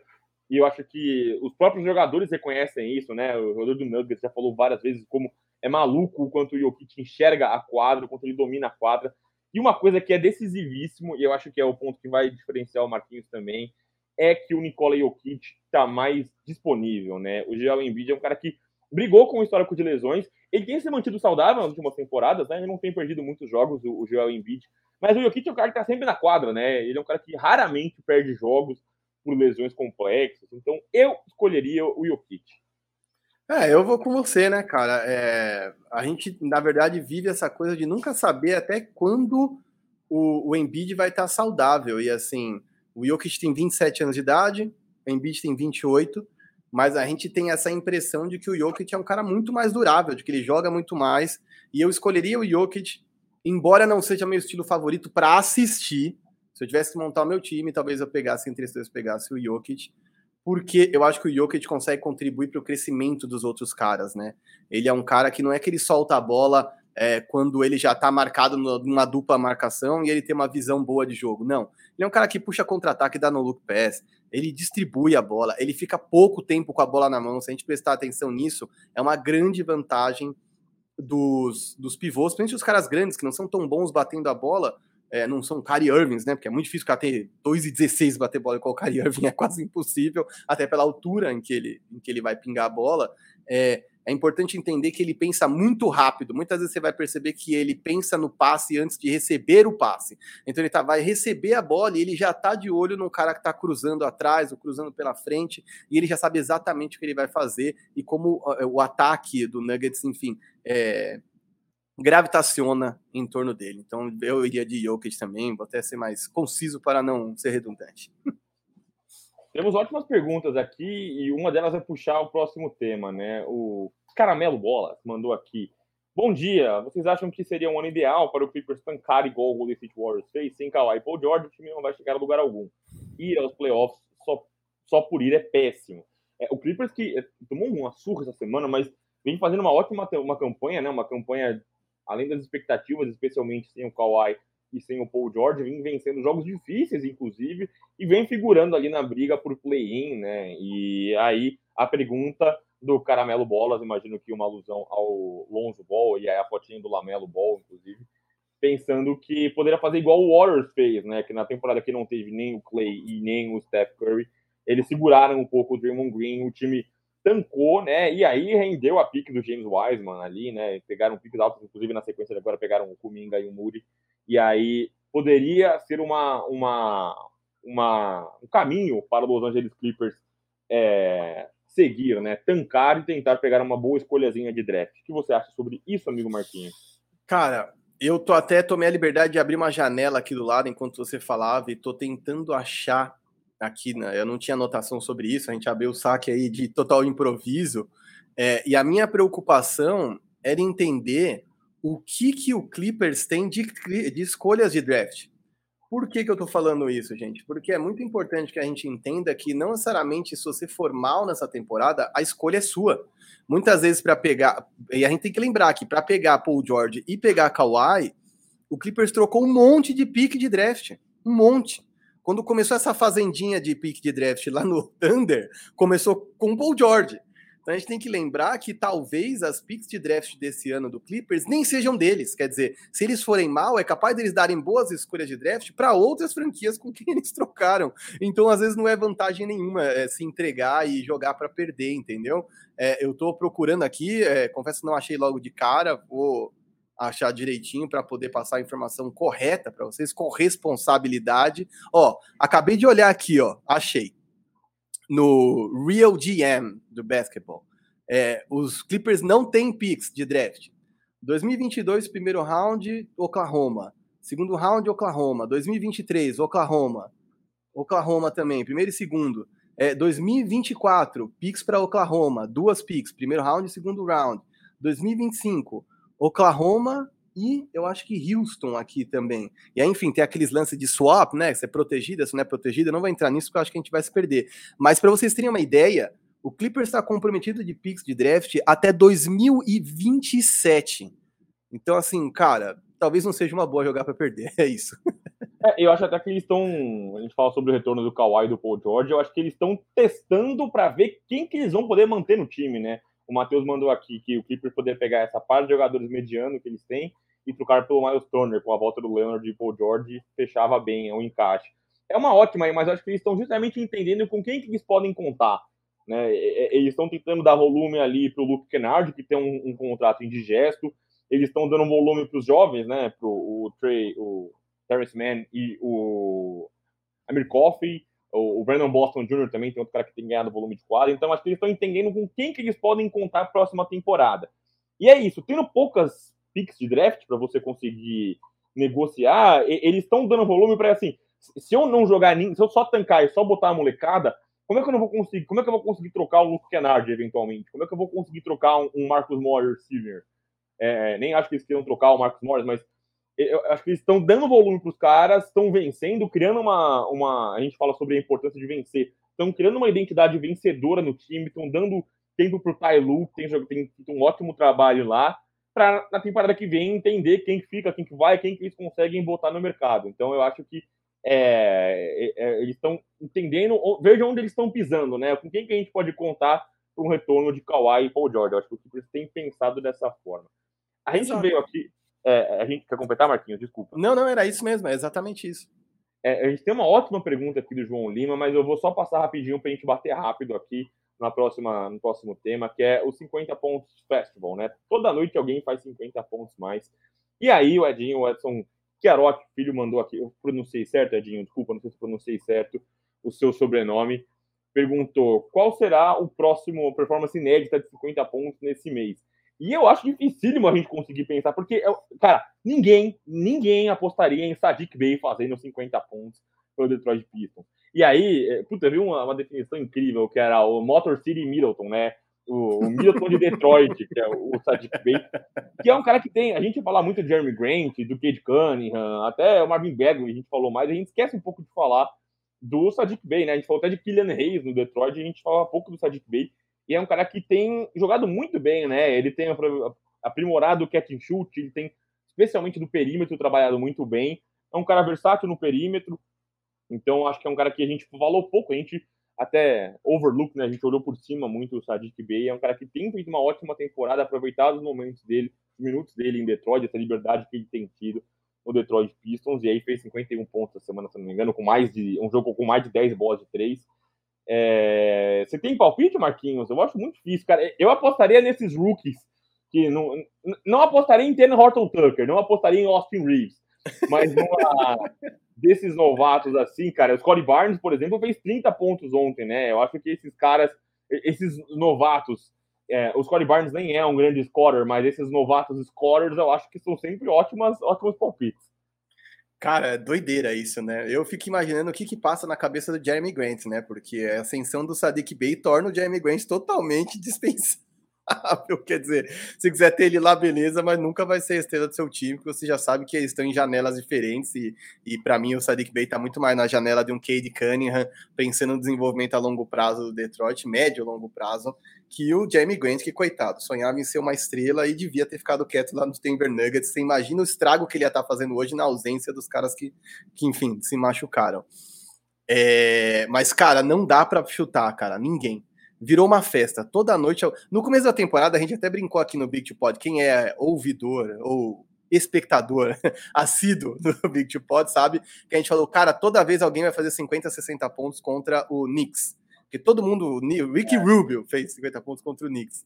E aí, de repente, todo mundo começa a fazer. Parece o meme da Oprah, mano, 50 para você, para você, para você. Então, assim, eu realmente não sei quem vai ser capaz de fazer esses 50 pontos mas acho que vai ser sempre de uns times nada a ver. Eu acho que um Darren Fox vai meter 50 pontos, um Domantas Sabonis, entendeu? No Kings da vida, é, ou um Shai Gildes Alexander. Eu acho que tem muita gente querendo mostrar seu valor e assim, é uma das poucas motivações para essas franquias nesse momento da temporada, né, velho? Enquanto times que estão nos playoffs vão começar a brigar por posição e se acertar e vamos ver se a gente começa a poupar alguém, a gente tá vendo outros times que não brigam por nada, mas os caras têm motivações individuais, né? Afinal, imagina o Sadiq Bey para contar isso lá em casa, meu Deus do céu, entendeu? É, a gente teve gente aqui é, brincando, obviamente, o veneno do João Lima aqui, brincando que o Wayne Gabriel ia fazer 50 pontos. Ele fez um bom jogo ontem, O Edinho deu um ótimo palpite. Franz Wagner é um ótimo palpite para fazer Sim. 50 pontos. É... Aí o Matheus brinca aqui, o próximo vai ser o Gary Trent Jr., anotem. É possível também, Gary Trent Jr., o Sérgio Sá também dá um bom palpite, que é o Anthony Edwards. Acho que o Anthony já teve jogo de 50 pontos ou 40 pontos, não consigo me recordar agora. É... Hum. O Alessandro também acha que o Anthony Edwards é uma boa aposta, o João Lima vem de novo aqui, que o Chay tá perto, tá jogando demais, o Chay vem numa ótima sequência. É... Uhum. E aí o Henrique faz uma pergunta relacionada ao Detroit Pistons, que se ele tivesse vontade de vencer, pode pegar uma vaga nos playoffs. Eu acho muito bom time e há uma faísca de explodir com o Sadiq Bey, o Jeremy Grant e o Kate Cunningham. Acho que eles acordaram tarde para a temporada. Eu até gostaria que eles tivessem feito mais ou menos como fez o Clippers, né? De tentar ensinar os caras a vencerem. Acho que eles tinham armas para isso, tem um elenco legal, tem o Dwayne Case ali, mas acho que o time é muito disfuncional ainda, né? Eu, eu, eu não gosto de como eles se movimentam muitas vezes. Acho que eles acordaram tarde para isso. Antes de você responder, só queria pedir aqui que o Felipe Fogaça sugeriu aqui um X2 hora restritiva versus o bandeja, queria ter esse racha. Eu, eu teria que chamar socorro, eu teria que chamar aqui o Marquinhos, chamar o Silver, e a gente, aí, aí sim a gente usava o poder do descanso da estamina para amassar o Firu e o Mesa. Inclusive, toda sexta-feira tá rolando no Zilda Natel, um parque ali perto da estação Sumaré do metrô. O Vero mora um pouquinho longe, mas dá para ele colar também. E a gente tá colando lá de manhã, acho umas nove e pouco, assim. Então, enfim, é que o Vero trabalha de manhã, mas quando estiver de folga, a gente pode colar e jogar. Eles transmitiram essa semana, inclusive, na Twitch deles, o Vavo, uh, Yuri, Firu e Mesa. Bicho, é imperdível essa palhaçada aí. E aí, você tem algo a acrescentar sobre o Detroit Pistons? Cara, a parada para mim é só que eu acho que Detroit está tentando se reconstruir através da juventude, tá? Detroit é uma franquia que é, já viveu uma época de ah, bad boys e tudo mais, mas assim, Detroit não é um lugar que ninguém quer ir, né? Detroit é um lugar totalmente decadente, assim, até durante um tempo viveu essa ascensão, Motor City, né? Várias montadoras lá, mas a gente sabe que com, enfim, 2008 a crise terminou de pôr uma pá nisso. Então é um lugar meio Cleveland, ninguém quer ir para lá. Então eu entendo que esses caras façam trocas por ou estrelas insatisfeitas como Jeremy Grant, ou tentem se reconstruir através de draft mesmo. Então é, eu acho que o, o Detroit nem quis acordar. O, o, o Detroit ficou em sono esplêndido aí é, durante a temporada inteira, realmente pensando em vamos reconstruir aos poucos. Eu acho que tem bons talentos no draft. Lembrando que ser o pior time da liga não faz você candidato direto ao pique 1 do draft, tá? É, a NBA mudou a forma do sorteio, estabeleceu uma porcentagem entre as três piores campanhas. Então, assim, a gente vai ver muita gente que vai fazer pior campanha da temporada e vai pegar a quinta escolha de draft. Então, é, de verdade, a coisa não tá mais tão fácil assim. Então, vamos ver como é que vai ser. Mas, ainda assim, acho que eles apostam na juventude com alguma razão, tá? Acho que o Dwayne Case está lá e já sabe que o trabalho dele vai ser a longo prazo. É, o Miguel provoca aqui também, quero ver o Kent Bazemore fazer 50 pontos. Meu Deus do céu. E aí o Sérgio Santos, o trabalho que a gente deveria fazer e foi pesquisar o career high do Anthony Edwards, uma derrota para os Warriors em novembro, com 48 pontos. Flertou com 50 pontos, então é uma ótima, é um ótimo palpite Anthony Edwards. Ele não vem jogando tão bem assim, ele jogou bem contra os Lakers, não vem tão bem assim é, nessas últimas semanas, mas é uma ótima aposta. Aproveitando que ele falou de, de Minnesota Timberwolves, amigo Marquinhos, Dança com Lobos, Taos e companhia podem fazer barulho nos, nos playoffs? Au! Como diz o, o, o Radael. Ele o voo, ele o voo. Como diria o, o, o malucão do coração cachorro lá, Cara, eu acho que esses caras estão voando, cara. O jogo contra o Lakers eu assisti aqui em casa e o nível de desrespeito assim com o Westbrook, com a franquia Los Angeles Lakers estava em níveis jamais atingidos assim. Kevin McHale no, no Boston Celtics não, não desrespeitou o Magic Jones, carinha do Jabá no mesmo nível. Quer dizer, desrespeitou sim, mas essa é uma história que nem todo mundo vai lembrar, que é antiga. Assista o Winning Time que tá no HBO Max, HBO manda presente pra gente.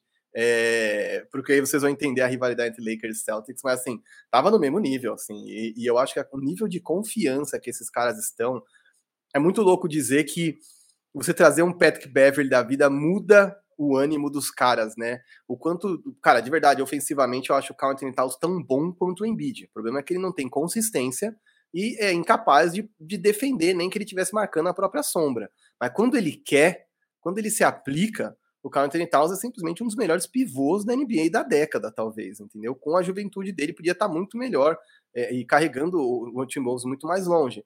Mas a chegada do Anthony Edwards já mudou as coisas, porque ele traz essa coisa do destemido, de um cara que não sabia nem o nome do dono e tava. E eu com isso, o negócio é jogar. É, e a chegada do Patrick Beverly, para mim, vira a chave de vez. É a parada do a gente pode ganhar de qualquer um. Patrick Beverly é esse louco que chegou no ouvido do Anthony, Anthony Edwards e falou que ele pode ser o próximo Jordan. Ele meteu essa no ouvido do cara. E assim, pelo amor de Deus, entendeu? Respeita, né, meu?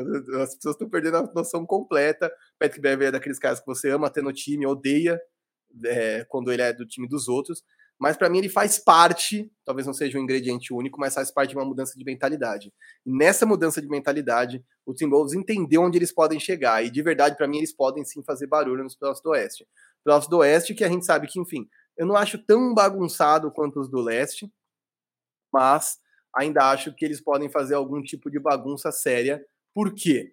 Hoje o Timberwolves é o sétimo, 41 vitórias, 30 derrotas, mas venceu 9 dos últimos 10 jogos que fez. Uh, tá ali na bota do Nuggets e Mavericks está em ascensão, depende de Jokic. Nuggets está em ascensão, depende de. Eh, aliás, Nuggets depende de Jokic, Dallas Mavericks depende de Luca Doncic. O Jazz, para mim, é um cavalo paraguaio. O Warriors, contusão séria do, do Stephen Curry. O Grizzlies é um time que a gente está encantado, mas não sabe o que eles vão fazer nos playoffs. E um Suns que disparou. de verdade, dizer que os Wolves não têm chance nenhuma é uma loucura. Para mim, eles têm total chance de avançar. E se eles tiverem consistência e personalidade nos playoffs, se o Patrick Beverly conseguir convencer o Anthony Edwards que ele é Jordan e o Carl Anthony Towns jogar tudo que ele pode jogar, cara, eu acho que eles podem fazer muito barulho. Não é um pouco, não, de verdade, cara. Ele é um monstro, o Carl Anthony Towns. O problema é que, enfim, psicologicamente, né? Ele teve vários problemas, perdeu a mãe pro Covid, sei lá, 13 familiares, se não me engano, pro Covid. Então, assim, a cabeça dele tava em outros lugares. Agora que ele tá parecendo focado, cara, de verdade, ele vai amassar. É, eu, por mais que me doa, me machuque, me incomode eu assumir, eu acho que sim, eles podem fazer barulho. É, a gente tem que entender o que é o fazer barulho, né? Chegar na final de conferência, eu acho que eles não estão prontos para isso. Mas avançar, acho que sim. Eu acho que se eles, eles estão no play-in nesse momento, mas acho que eles saem por cima desse play-in, com alguma sobra, eles saem por cima desse play-in. E assim, se pegarem um. É, pegarem um Dallas Mavericks, eu acho que eles saem bem nesse Dallas Mavericks. Eu acho que mesmo que eles é, não avancem, eles levam o jogo a, a série a sete jogos, porque o Dallas é, ele tem um problema que eles não têm o pivô. E, por exemplo, a gente desenhou um encaixe Dallas contra Utah. E aí, o que complicava o Utah é porque o Utah precisava obrigatoriamente sacar o, o Rudy Gobert de quadra. E com o Timberwolves, eles não precisam tirar o Carl Anthony Towns da quadra. Eles conseguem se organizar sem o Towns na quadra. É, o Nuggets é a mesma coisa, sabe como é que eles vão chegar e se eles vão chegar inteiros. E a gente trabalhou muito com o IC aqui, né? Então acho super possível o, o Wolves arrancar dois, três jogos e, e, quem sabe até levar a série. É, por mais curioso que seja, né? A gente falou muito do Warrior, do, do Utah não ser um time confiável. Eu só acho que talvez o Utah seja um, um, um, um obstáculo para o time Timberwolves. Eu acho que o matchup é muito difícil, né? Eu acho que o Rudy Gobert ele funciona muito bem contra esses pivôs. E aí eu acho possível o Rudy Gobert é, conseguir diminuir ali o, o volume do, do, do Carl Anthony Towns, mas eu acho que depende de, de, de, cruzamentos e o que a gente entender o que, que é o ir longe, fazer barulho. Mas eu acho possível sim, não gostaria de admitir, mas admito que sim, é possível o Timberwolves fazer barulho nesses playoffs. É, eu, eu, rodei aqui os, alguns comentários do pessoal completando aqui os nossos comentários, eu perguntar, que é olhar para o Eder acreditar que Jordan é dois palitos. Sim. O Alessandro, que pelo menos ele está mais próximo de Jordan do que o Wiggins, sim, né? É, o Rafael é uma figura à parte contra o Miami, é, o Hitman, o, contra o Miami Heat, o Laurie meteu um airball, ele ficou gritando pra torcida, o moleque abusado. É o que a gente fala sobre a, a postura dele vencedora, né? O Caramelo, o Caramelo Bola vem com o Dilow MVP. E aí o Alessandro complementa que acho que o time nos últimos anos tinha um problema de mentalidade vencedora. O último cara a trazer eles pro time era o Jimmy Butler. A última temporada vencedora dos Wolves foi com o Jimmy Butler. E aí é um grande desafeto do Carl Anthony Towns, né? Teve aquele episódio épico do treino, em que o Jimmy Butler botou o terror para todo mundo, pegou os últimos reservas e deu um pau nos titulares. Acho até que isso foi positivo para o Carl Anthony Towns. Eu, eu, tenho certeza que esse tipo de esculacho é, os caras carregam com eles. Ainda não sei se o Towns é um cara vencedor. Acho que você fazer isso contra um time que está embaixo na temporada regular é uma coisa, né? Agora, você fazer isso contra os playoffs vai ser diferente, mas acho que ele tem tudo para evoluir e ter uma vida longa nesses playoffs. Agora, cara, eu vou pegar uma sequência grande de perguntas e boas perguntas que a gente colou aqui na, na, na, nos favoritos aqui dos nossos comentários, que a gente lembrou que esse, esse podcast é um grande saque, né? É um serviço de atendimento ao consumidor. Então, se você não mandou sua pergunta ainda, mande. Vamos lá. Henrique Lima. Pique um desse draft, vocês pegariam Chet Holmgren, Jabari Smith ou Paulo Banchero? É, a gente fez o, o, podcast passado com o Sacio, que seria a pessoa ideal para essa pergunta, para essa resposta. É, eu gosto muito do Chet Holmgren, eu gosto muito desses caras. Eu acabei de escolher o, o Nicole Jokic acima do Joel Embiid. Gosto muito desses caras desengonçados, que parece que vai dar tudo errado e tudo dá certo para eles. Mas me incomoda muito como o Chet Holmgren ele é um cara muito magro, muito esguio, e esses caras sofrem muito na NBA. Eles perdem. Cara, eu, eu perdi quem que falou isso, não lembro se foi o Bruno Caboclo ou se foi o Lucas Bebê que falou que a função deles, quando eles chegam na NBA, é comer. Os caras têm que comer, eles comem muito para ganhar massa. Eu acho que esse cara pode ter uma difícil adaptação e flertar com um bust. Eu não queria falar que ele vai ser um bust, mas ele tem ele tem os ingredientes ali para isso. Eu iria uhum. talvez ir a Smith, eu acho que é um cara muito completo, ele é um cara mais versátil, um cara que deu uma dunk essa temporada, essa, essa semana, que tomou conta do Twitter e do Instagram. Então eu iria de Jabari Smith, amigo Martins. Você me acompanha? Não, eu né? também. Eu iria de Jabari Smith também. Eu acho que ele é muito habilidoso ali, small forward, power forward, cara grande, é, longilíneo. É, eu acho que ele tem todo o biotipo da NBA moderna e acho que é um cara habilidoso para a idade que ele tem. É, e sim, eu acho que, cara, de verdade, ele é, sei lá, vai, um. Guardar as devidas proporções, tá, gente? Sempre importante dizer que a gente fala aqui de arquétipo, não quer dizer que eu tô falando que ele é o novo jogador que eu vou falar, mas é, o arquétipo me parece muito do Kevin Garnett. Esse cara agressivo, meio magrelo, mas que é forte, né? Quer dizer, não é um cara magrelo e que o cara encosta, ele cai, ele é muito agressivo. E, e, eu gosto, gosto demais. Eu, eu, eu iria de Jabari Smith, independente de quem for o time, tá? Porque eu acho que essa classe de draft ela é magra. A gente não vai ter grandes talentos de 1 a 15. Então, eu acho que quem puder tem que escolher pelo talento, não pelo encaixe. Ah, porque a gente já tem um ala habilidoso aqui, não vou pegar o Jabari Smith por isso, vou pegar outro. Não, velho. Pega pela escala de talento. Porque quem a gente pegar depois de quinta escolha de draft vai ter muita diferença eu acho que tem muitos caras que podem ser grandes role players, mas talentos geracionais são poucos nessa classe de draft. Então eu acho que você tem que escolher por talento e, meu, Jabber Smith, independente de quem seja. Sérgio Sá fez uma ótima pergunta. Eu vou voltar aqui esse um ou outro e tal, mas o Sérgio Sá fez uma ótima pergunta. O que muda praticamente com o Kid em comparação com o Carlisle? E se vocês avaliam como melhor o Dallas do Kid nessa comparação? Eu sim, eu não sou um grande fã do Rick Carlisle ele é um time, é um cara que aposta muito na bola de três, e isso mudou muito em Indiana, né? Acho que a saída do Domantas Sabonis fala muito sobre isso. Ele era um cara que jogava dentro do garrafão e criando para os caras do perímetro. E aí o Carlisle tirou muito a bola da mão dele, colocou o Domantas Sabonis muito no, no perímetro. O Domantas Sabonis é um cara que tem o arremesso de três, mas não é um shooter. Então isso acabou matando um pouco do o jogo do Domantas Sabonis. Então é, eu acho que ele fazia a mesma coisa com o Dallas, né? Ele colocava ali o Luca e o Porzingis abertos no perímetro, e o Luca ficou muito focado no jogo do perímetro, né? E o Jason Kidd botou o Luca para jogar no post, né? Botou o Luca para jogar de costas para cesta, perto do garrafão, perto do aro, onde ele conseguiu evoluir essa parte do jogo dele, né? Esse jogo no post, e ele abastece, ele alimenta os caras no perímetro, né? Jalen Brunson teve uma evolução muito grande no catch and shoot, dado a essa mudança de jogo com o Jason Kidd tenho minhas considerações pessoais com o Jason Kidd, um cara que talvez não deveria, não deveria estar na NBA, mas falando técnico Jason Kidd, é, eu acho que ele tem feito um trabalho melhor do que o Carlisle, que também é um cara que não é flor que né? A saída dele de Dallas passa muito pela aprovação da, da, da chancela do Luca Doncic, que não queria o Rick Carlisle, ele humilhou ali o, Deck, o Dennis Smith Jr., enfim, que era um parceiro do Luca, e aí é, falando sobre técnicos, eu acho que o Jason Kidd vem fazendo um trabalho melhor do que o Carlisle fez, até com peças inferiores, né? A gente critica tanto o Dallas se mexe mal nas, nas off-seasons, né? E esse ano tem jogado melhor do que nos outros anos, sem pivô algum, com uma defesa muito melhor. Então, eu acho que o Carlisle faz um trabalho melhor. Uh, perdão, o Jason Kidd faz um trabalho melhor do que o Rick Carlisle. É, para mim, o trânsito todo é que o, o ele, Jason Kidd, primeiro de tudo, ele trouxe uma mentalidade defensiva, que é uma coisa que o Dallas não tinha, né? O Dallas jogava é, bola no Luca, igual o Belair, que eu tô com a camiseta aqui, que é bola no Will e vamos, a gente se vira fazer o que fazia.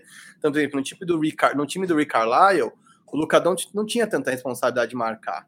E eu acho que o Jason Kidd fez isso. Ele inseriu responsabilidade. Cada um dos caras é responsável por cobrir um trecho de quadro, quando muda para o individual, de parar o cara que é o, o homem dele. Eu acho que, na verdade, ele, o principal mudança é de mentalidade. Mas em quadra, se a gente prestar atenção, na ausência do Christopher Porzingis, por exemplo, é a ideia de que ele troca muito a defesa, né? Antigamente, o que acontecia? Era mais cada um no seu. E se o seu parou num, num, num corta-luz, ah, deu errado deixa o cara chutar. E eu acho que a, as mudanças que ele fez nesse sentido são essas, né? Eu acho que o, o Dallas Mavericks, até pelas ferramentas que tem, não sei se pelo estilo preferido do Jason Kidd de jogo, mas pelas ferramentas que tem, adotou um small ball, e o small ball é isso. O small ball é você ter a versatilidade de ter jogadores que possam defender de múltiplas posições, não necessariamente bem, porque a gente sabe que o Jalen Brunson não vai parar o Kevin Durant, mas ele vai grudar no Kevin Durant, não é, ele não vai aceitar o Kevin Durant. Eu acho que o Mavis antigamente aceitava os outros times, né? Quer dizer, teve temporada que o Mavis foi a melhor é, ataque da liga, mas quando você olhar os points differential, né, que é tipo a diferença entre pontos que você toma e que você faz, é, não era o melhor time da liga, porque obviamente a defesa era uma porcaria, só se preocupava com o ataque.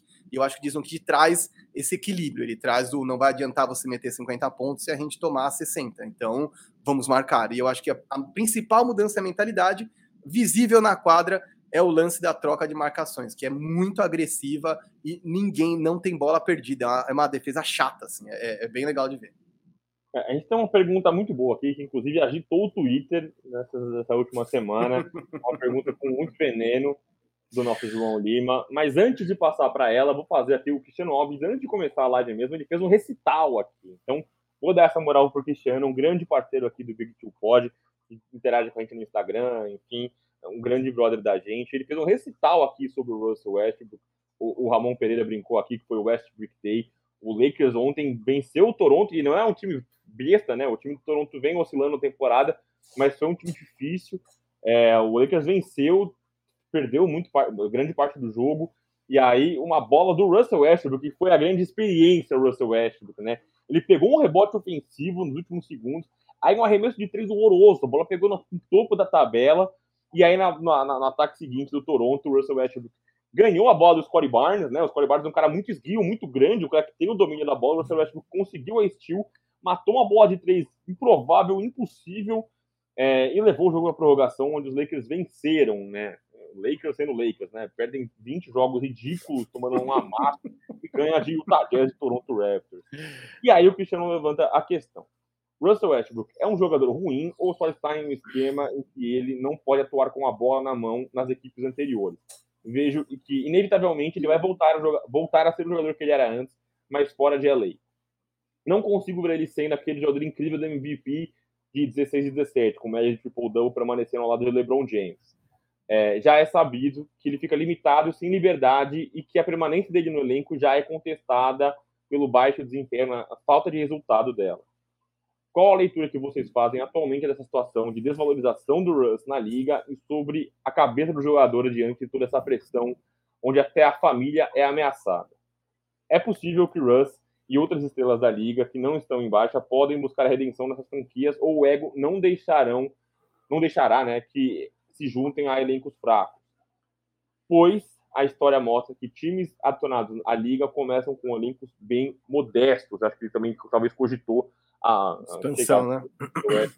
Um time em expansão. Quer começar você, Marquinhos? Eu sei que você Pode vai ser. falar do indomável do Russell Westbrook. É, é isso. Para mim, ele é e sempre vai ser um gênio indomável, né? E aí, o problema todo do gênio indomável, como eu já falei várias vezes aqui, enfim, só para não ser redundante com outros programas, você que nos acompanha, seja no Spotify, no seu agregador de podcast favorito, aqui no YouTube todos os sábados, eu já falei por que, que ele é um gênio indomável, eu já falei que ele é um cara que é experiência Westbrook, que ele precisa de liberdade, ele precisa estar com o comando das ações, é que ele é um cara que, enfim, não obedece muito aspectos táticos, ele não deve ser um cara que gosta das estatísticas, de ler, de ver vídeo, porque assim, é impossível que ele veja um vídeo da defesa dele num dia e no outro faça a mesma porcaria de defesa e ache que tá bom. Para mim, ele meio que caga. É isso. Desculpa o termo, mas é isso. Ele tá nem aí e porque ele acha que o grande negócio dele é jogar pelo instinto, né? E isso é uma coisa que a gente percebe no Westbrook, ele joga por instinto, né? A velocidade, o ataque, a, a confiança dele para meter uma bola na quina da tabela e depois pegar o ataque seguinte e chutar de novo, é isso. Ele joga por instinto, ele não joga com o cérebro, ele joga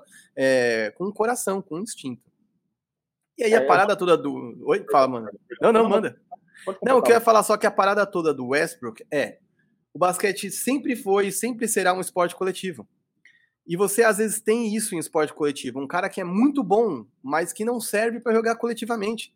Ele vai brilhar sozinho, ele vai quebrar recordes, mas sempre em times que vão perder. E isso não é novo na NBA, tá? Will Chamberlain foi um cara que fez 100 pontos num jogo. E o Chamberlain não venceu tanto que o Bill Russell venceu. O Bill Russell não era tão bom quanto o Will Chamberlain. O Chamberlain tem milhares de recordes da, da liga, né? Absurdos, ainda que você possa contextualizar, ah, tabela de madeira, ah, tinha menos gente, jogava contra o padeiro. não vou entrar nessa discussão. A questão é, enquanto o Bill Russell colecionou anéis, o Will Chamberlain colecionou estatística. O Westbrook é um cara que vai colecionar estatística, galera. Ele não vai colecionar anéis. Eu duvido que o Westbrook vai fazer parte de um time vencedor, a não ser que ele seja é, um Gary Payton no Miami Heat do, do Dwayne Wade, perdido lá como veterano, mais falando e balançando toalhinha que jogando, porque é isso. Para o Westbrook jogar bem, ele precisa estar num time onde ele faça tudo. E aí, vamos lá. esse, esse Westbrook é, MVP 16, 17 é o Westbrook em que o Thunder caía toda vez no primeiro round. O Thunder também não ia longe. Ele no, no Rockets caiu no segundo round. É, é, é, é duro. É, é, é, o que o Patrick Beverly provocou, porque ele é. Esses moleques me provocando, não sabem nada, esses caras não acrescentaram nada na liga. Aí o Pat Beverly respondeu para ele: é, cara, eu tô em playoffs todo ano, fiz duas finais de conferência. Eu achei que isso aqui era um esporte coletivo. E é fogo, porque é o Pat Beverly, não é o caso mais favorito, eu não gosto, mas ele falou a verdade. Quer dizer, onde o Westbrook foi com os jogos estatística dele? Para lugar nenhum. Então, de verdade, por mais que a gente possa gostar da experiência Russell Westbrook ou pirar na experiência Westbrook, que é o que o Vero tá passando agora, que é isso, é bola na quina, bola seguinte ele manda o jogo para prorrogação. É, para mim é isso, ele é um gênio indomável e, cara, é isso que ele tem a oferecer, um monte de número e correria. E eu não sei se isso é o bastante para um time como o Lakers ou para os times vencedores. Tire o Westbrook do Lakers e o coloque nos líderes do, leste, no, do Oeste e do Leste. Vê se ele faz uma mudança positiva nesses elencos. Não faz. É, é para mim, pro Russell Westbrook, das campanhas que ele teve, como o Cristiano perguntou, né, de 16 e 17, quando ele foi MVP, ele precisa ter a liberdade para errar. E um time que quer ser competitivo e quer vencer, quer ser campeão, você não tem espaço para errar. Né? O Russell Westbrook teve essa temporada no Oklahoma City Thunder quando o Kevin Durant já não estava mais lá. Então era um time que não brigava por anel, definitivamente. Talvez o único time que, depois do Kevin Durant, depois da era Kevin Durant em Oklahoma, o único time que o Russell Westbrook esteve e que de fato chegou a brigar por alguma coisa foi o Houston Rockets, né? Onde ele inclusive se adaptou a jogar com o James Harden, ele teve alguma liberdade para errar, mas o time foi amassado pelos Los Angeles Lakers campeão. Então, é, não foi nem cócegas ali aquele Houston Rockets no Los Angeles Lakers. Então, eu acho que ele jamais terá a liberdade que ele gostaria de ter para errar e é um cara que não se sente confortável jogando com disciplina tática, né? Eu acho que ele se sente preso. E aí eu não vou nem entrar no mérito da questão das torcidas, dos torcedores que já passaram do limite, né? E existe a, coisa da, do, da, da, brincadeira. A gente falou isso no último episódio sobre como é, o Russell Westbrook é, ele brigou ali com os apelidos que criaram para ele e tal, mas eu acho que a torcida de fato passou um limite ali com ele, né? E, e tem pego no pessoal, mas eu acho que ele não, não conseguirá ter essa liberdade nunca mais, né? E mesmo que ele saia do Lakers e vá para uma franquia menor, vá para um eu não ia falar que o New York Knicks é um time menor, mas com mais liberdade de errar. Não, não é uma provocação isso, mas ele vai para um, um Detroit Pistons. Vá é um grande mercado, mas é um time horroroso há muitos anos, né? E é onde ele vai ter liberdade para errar, mas é isso. O time não vai ser vencedor. Ele vai fazer o triple-double dele, vai encantar o Twitter. Ele vai ser legal de assistir, é legal ver o Russell Westbrook nos momentos bons dele, mas ele não vai conseguir levar ninguém a, a um momento vencedor. A gente está chegando aqui a uma hora e meia de live. Só lembrando que se você não deixou o seu like, deixe o seu like aciona o sininho, bota nos favoritos aí, dá uma moral pra gente. É, e siga-nos nas redes sociais, né? No Twitter, especialmente, eu sou o G Veronese, o Marquinhos é o Marquinhos Underline 1984. É, participe com a gente, comente lá, vamos trocar uma ideia sempre. O Alessandro brinca aqui que o Westbrook não tem que dar risada. E ó, seria legal pro Knicks, hein? Não queria falar nada, não. E o Sérgio Sá brinca que a filosofia nos ensina que o pior tipo de vida possível é quando você vive entre a esperança e o medo a esperança do Russell Westbrook, experiência do Russell Westbrook é isso. Cruel. Cruel. É isso, perfeito seu comentário, mano, de verdade. Aproveitando que o Sérgio Sá está aqui, ele fez uma ótima pergunta também, perguntando qual é o melhor núcleo jovem da NBA hoje. Eu fico entre dois. Fico entre o Cleveland Cavaliers e o Memphis Grizzlies. Eu tenho ótimos núcleos jovens, né? a gente falou sobre o Minnesota Timberwolves, nem especial, especialmente o núcleo jovem, né? Eles são jovens ainda, mas hum, eu acho que a gente está pensando em jovens muito prospectos. Eu acho que talvez eu fique com o Memphis, porque eu acho que eles têm mais peças, né? Eu gosto muito das opções que eles têm. Eu acho que eles têm um cara como o Jamoran, que eu acho que ninguém no Cleveland tem esse nível ainda, né? Eu gosto muito do Darius Garland. Talvez o Cleveland me encante mais do que o Memphis me encanta. Do que, é, do que o Memphis me encanta, perdão. Mas eu acho que o Memphis tem jogadores mais gabaritados, né? O Jared Jackson Jr. vem fazendo uma ótima temporada, é saudável, né? Quando ele está inteiro já é alguma coisa, mas eu ficaria com o Memphis Grizzlies, mais uma grande menção honrosa ao Cleveland Cavaliers, Marquinhos. Mesmo as franquias, eu também escolho o Memphis Grizzlies. Eu acho que o Memphis tem uma parada de que agora eles estão muito no holofote por conta do Ja, pelo estilo de jogo dele, por tudo que eles estão sendo capazes de realizar. É, mas a parada toda para mim é que tem muitos outros caras como o Ben, como o Brooks, que enfim, que são caras novos que também estão lá e que não tem holofote, né? Quer dizer, se esses caras estivessem jogando em Nova York, a gente ia ver o Desmond Bain na Quinta Avenida, ia ser tipo, ele é o novo Scottie Pippen do Jordan, do tipo, escudeiro do, do Jamoran. Como eles jogam lá em Memphis, é como jogar em Milwaukee, entendeu? Fica mais na sombra e para mim é perfeito isso. Os caras não se perdem, não se não rivalizam uns com os outros, né? É muito legal notar que os caras ficam felizes com as dunks do, do Jamoran, pulam todos eles no banco, se abraçam, brincam. É, eu acho que o, o grande trunfo do, do Memphis é ser capaz de jogar coletivamente, é, cada um sabendo a sua função. Já falei isso aqui outras vezes, o basquete tem menos, menos posições, mas continua tendo funções. E lá me parece que cada um sabe qual é a sua função. Então não tem piração, não tem inveja. Os caras cumprem aquilo que lhe é passado e têm vencido. E eu acho que vitórias curam todas as cicatrizes, né, velho? Se os caras estão lá embaixo no fundo, a gente começa a apontar dedo. Como os caras estão indo bem, cara, só palmas, só vitória, só louro, só abraços. E eu acho que tudo bem. Eu, eu acho que é isso. Por isso que eu acho que eles são o núcleo jovem mais talentoso, porque eu acho que o Cavs ainda tem mais ainda a se provar, quer dizer, um Sexton que se machucou, um Darius Garland que está tendo a primeira ascensão na, na, na carreira, é, Evan Mobley ainda é o primeiro ano dele, então, assim, por mais que a gente seja muito feliz, a verdade é que o Evan Mobley joga a maior parte das noites hoje em dia sem que o outro time se prepare para jogar contra ele, né? E a partir do segundo, terceiro ano de NBA, as outras franquias sabem você, elas estudam você, sabem suas fraquezas. E aí é a hora de você provar que você realmente é diferenciado. Então, é, eu acho que por tudo que a gente já viu, Memphis Grizzlies. É, eu, o Marquinhos me mandou mensagem aqui na, na, no privado, e falando, avisando que tem que ficar até as duas, que ele tem que fazer alguma coisa. Só que ele sempre me lasca aqui, eu sempre tenho um compromisso, o Marquinhos sempre escuta. E aí eu falei pra ele, não, vamos passar as últimas duas perguntas aqui a gente encerra. E vocês mandaram mais perguntas, então mandem mais perguntas aí pra gente segurar aqui o Marquinhos. Bora! Tá? É, o Matheus Narciso manda aqui, rápido e rasteiro. Tim Duncan ou Dirk Nowitzki? Cara, eu vou ser totalmente emocional nisso, passional. Tim Duncan, porque foi quem eu mais vi jogar. Eu achava maluco o Big Fundamental, Big Fundamentals, né? O cara que trabalha de pé, jogo de costas para cesta. É, o Dirk tem um, uma importância grande como estrangeiro na liga, né? Que, a gente viu é, a vida Sabonis na liga, a gente viu grandes estrangeiros na liga, mas o Dirk foi um que levou o anelzinho para casa, ainda carregando uma franquia, inclusive com Jason Kidd mas eu ficaria com o Tim Duncan. Eu sou muito fã do Tim Duncan, especialmente no basquete que o San Antonio Spurs jogava. Cara, eu só agradeço aos céus todos os dias por aquele furacão que destruiu a piscina nas Ilhas Virgens, porque esse homem era para ter sido o Michael Phelps das Ilhas Virgens e virou o Tim Duncan.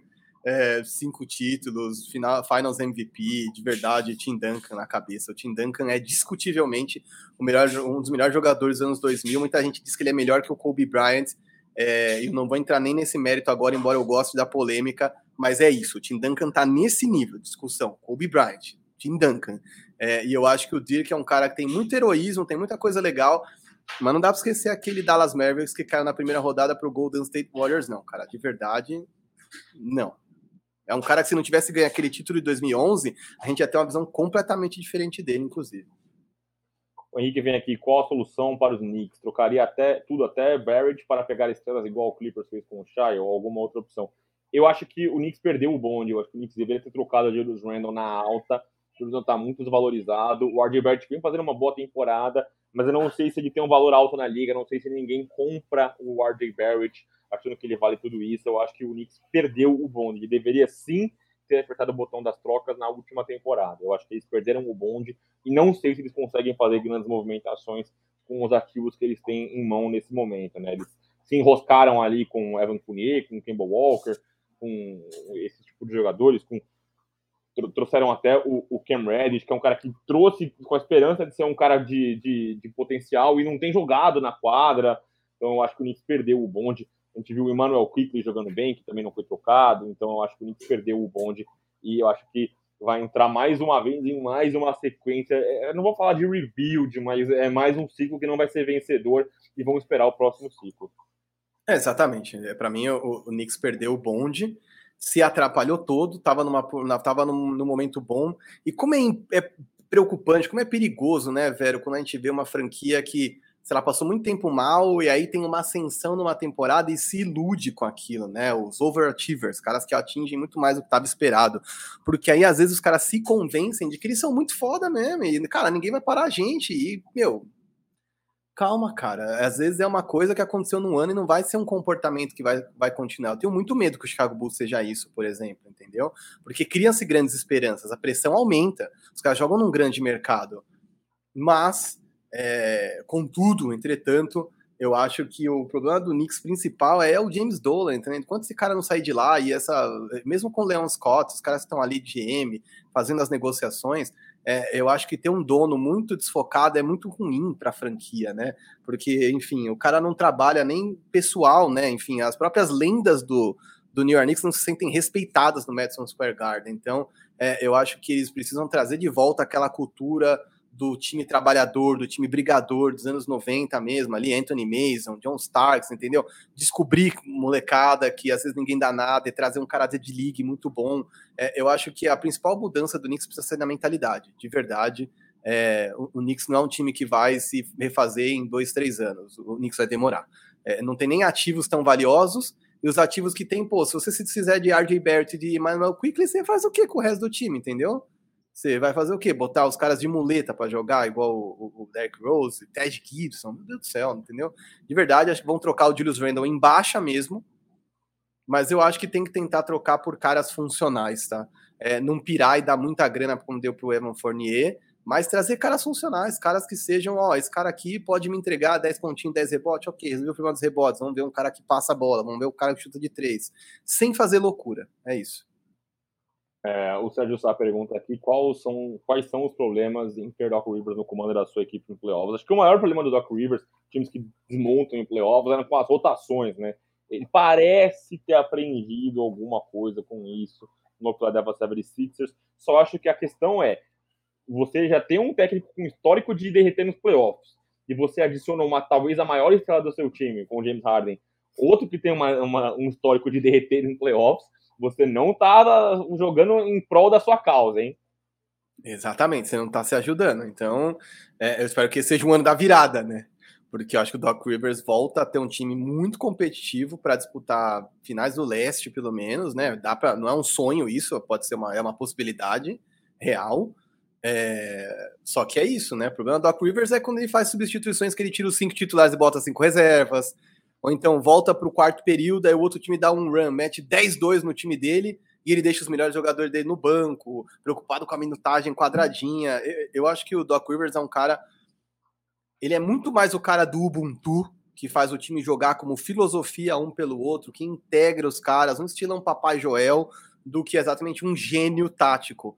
Então acho que o melhor que o Doc Rivers faz é confiar nos seus assistentes para essa parte e manter o foco em, nos jogadores, enfim, na, na coisa de encantar as serpentes ali e manter os caras focados, porque algumas das trocas que ele faz, substituições, lentidão nas coisas, são péssimas. Apostar demais no 1x1 porque ele não tem criatividade no ataque, sabe? Esse tipo de coisa é, ele precisa consertar, porque assim, ele além de tudo tá com dois caras que amam jogar no 1x1. Então, se nos playoffs ele se desesperar e não fizer nada de diferente, o Embiid e Harden vão fazer o que a gente sabe que eles vão fazer, e eu não sei se o resultado vai ser positivo a gente tem duas perguntas correlacionadas aqui, né? O, o Everton Luiz pergunta: vocês acreditam no potencial da, da garotada, né, na, na, garotada dos Pistons? O que vocês acham do Eiton como pivô nos Pistons, ganhando uma bala?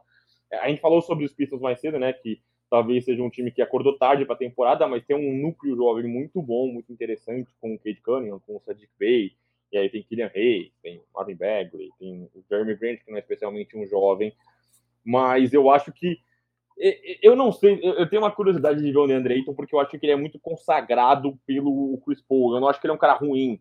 Eu acho que ele é favorecido pelo estilo de jogo do Phoenix Suns, né? E eu acho que ele tem. Não sei como ele seria com um armador diferente do Chris Paul. Não sei se ele conseguiria é, ser tão vencedor. E aí, tão vencedor, eles não ganharam nada, mas enfim, não conseguiria chegar tão longe, né? Eu acho que talvez ele acumulasse stats não sei, é bem difícil a gente conseguir fazer esse exercício, viu, Everton? Eu não consigo encaixar ele no Pistons. Eu acho que ele no Pistons, por exemplo, acumularia muitos números. Ele seria um cara de 20 10 quase todo jogo, mas não sei se ele conseguiria ter um, um estilo de jogo que pudesse vencer de fato. Marquinhos, você completa? Cara, eu acho que o potencial da garotada do Pistons não é incrível. Não acho que é um dos melhores núcleos jovens da NBA atualmente, mas tem gente boa lá. Acho que não pode se empolgar com esse lance dos 50 pontos do Sadiq Bey, porque a gente sabe que, enfim, Michael Carter Williams enganou uma galera. A gente sabe que, no, por exemplo, no Minnesota Timberwolves, na história, se não me engano, cinco caras meteram mais de 50 pontos é, e um deles é o Morris Williams, quer dizer, não, não, quer dizer tanta coisa assim fazer 50 pontos como uma coisa isolada. Então eu acho que se o Pistons fosse um time a uma estrela de poder competir de verdade nos playoffs, talvez existisse uma possibilidade remota do DeAndre Ayton se encher é, do, do, do, do Phoenix Suns embora, mas não acho que isso vai acontecer. O cara provou um gostinho de finais, ele sabe que ele não é nenhum Shaquille O'Neal, que ele não é nenhum Rudy Gobert, enfim, é, assim, não, o Rudy Gobert eu nem acho que ele é bom, é uma comparação ruim, mas assim, quer dizer, é, o, o Adrian Ayton é um pivô funcional, ele não é um cara espetacular, ele não é um Country Towns, ele não é um Joe Embiid é um melhor. Né? Isso, ele não é um cara tão dominante, ele é um cara funcional, e realmente o Chris Paul o fez. Então, eu acho que se ele sair de lá, ele só sai para um contender, ele é jovem, é, ele vai conseguir esse max contract dele, se não for no Phoenix, vai ser em outro time, mas eu duvido que ele vai é, trocar é, 60 vitórias numa temporada por 20. Então, Detroit Pistons acho bem remoto, mas se ele fosse para lá, seria interessante porque o Kate Cunningham é, é, um cara playmaker que não é exatamente um finalizador, né? Ele, o negócio dele é colocar os, os, os, companheiros numa posição de pontuar. Seria legal, mas não iria a lugar nenhum. É, é, é louco pensar isso, mas o DeAndre Ayton faz, foi um diferencial, fez muita falta não ter um substituto para o DeAndre Ayton nas finais, mas eu não acho que ele é um cara que mudaria o Pistons de patamar. É isso. Boa. E aí, falando de mais uma medida dele o Phoenix Suns, o Phoenix Suns seria capaz de parar Giannis ou Embiid este ano. Lembrando que não é uma tarefa fácil, né? Você não acha, ah, aqui um defensor de Embiid no, no mercado. Você vai lá e põe na sua prateleira, passa no Visa Vale. Não acho que é assim que funciona. Mas eu acho que o Phoenix talvez seja uma equipe mais madura esse ano, né? Eu acho que são caras que os americanos usam o termo né, lamber as feridas, eu acho que eles entenderam e que eles estão mais completos esse ano. Estão mais maduros esse ano e a falta que fez um substituto para o DeAndre Ayton, eles buscaram no, no Jovel Magui. No Jovel Magui. É, eu acho que parar não, mas diminuir o ritmo, sim. O ímpeto, sim. É, eu só acho que o, o Giannis ele tem uma coisa maluca, né? Eu acho que o Giannis em dias em que ele está virado no giraia é mais difícil você parar, cara. Acho que você tem menos é, é, armas para colocar. Não, não é um cara no garrafão que vai fazer você parar o Giannis. Você precisa de um, de um cara. É, talvez você encontre mais é, KDs stoppers, mais Giannis, mais Embiid stoppers, né? Defensores para esses caras do que o Giannis. O Giannis é um cara. É, e não à toa ele é uma aberração, né? O freak, né? Porque ele é muito rápido, ele é muito agressivo, ele é muito comprido, eu acho mais difícil. Mas eu acho que o Phoenix está um time mais madura. Eu acho que. Eu falo assim, se não for esse ano, não é nunca mais. Exato. Eu acho que o Phoenix tem as armas sim para diminuir o ritmo desses caras. É, pode apostar numa hora de emergência em Eiton e Javel ao mesmo tempo na quadra, sabe? Acho que dá para fazer, dá para inventar moda se a coisa for parar o Yannis. É, a coisa toda é que eu acho que esse ano Cam Johnson, por exemplo, está com um aproveitamento surreal nas bolas de três. Então é muito interessante entender que o Phoenix Suns é um time melhor do que era no ano passado. E eu não sei se o Bucks é um time melhor que o do ano passado, principalmente sem o PJ Tucker. É, trocaram de Vincenzo. O Grayson Allen é um cara mau caráter, mas não é um cara bom, né? Então, assim, eu, não, eu, eu acho que Chris Middleton ali, smooth operator, meio sob, sem holofote, jogando bem. Holiday é um cara que eu amo. Mas eu não sei dizer. Eu acho que o Yannis é melhor do que o ano passado, mas eu não sei se o Bucks é um time melhor que o ano passado. Então, é, eu acho que sim, o Phoenix seria capaz de parar é, Embiid e Yannis, mas nesse sentido que o Vero falou, tá? Não é que eles param e o cara vai fazer cinco pontos num jogo, mas vão dificultar a vida desses caras. Eu vou ser rapidinho. O pessoal tá aqui falando, ah, o Matheus veio aqui, ah, passa régua, libera o Marquinhos, Sabadão e tal. Cara, eu tô sucinto. Quem fala pra cacete é ele, viu? Eu tô rapidão aqui, rapidinho. O Matheus passa aqui pra falar que deu like, depois ele vem na íntegra. E aí eu vou ser muito sucinto. O Alessandro Nascimento pergunta aqui: última chance de com o Paul esse ano? Então, sim, acho que se não for esse ano, não é nunca mais. Marquinhos, vem comigo nessa? Vou, vou com você nessa. Beleza. O Everton vem também aqui. Qual o potencial do Max pode ter na NBA? O Max é uma grande história para mim, né? Porque ele foi um cara que, ele, quando chegou o James Harden, eu imaginei que ele fosse diminuir o ritmo dele, ele fosse perder volume. Ele tinha jogado muito bem. para mim, um dos favoritos ali ao prêmio de Most Improved Player, né? O cara que mais evoluiu de uma temporada para outra. Acho que ele tem tudo para ser um, um, um, tremendo. É, o que ele é hoje, né? Uma terceira opção no ataque. Eu acho que ele tem tudo para ser isso. Acho que o Maxi talvez não consiga. É, é, o que a gente fala de teto, né? Talvez ele não consiga quebrar essa barreira e ser um, um, tremendo scorer de fazer 50, 60 pontos, como é Jamoran, como é o Trae Young, que estão na nossa próxima pergunta.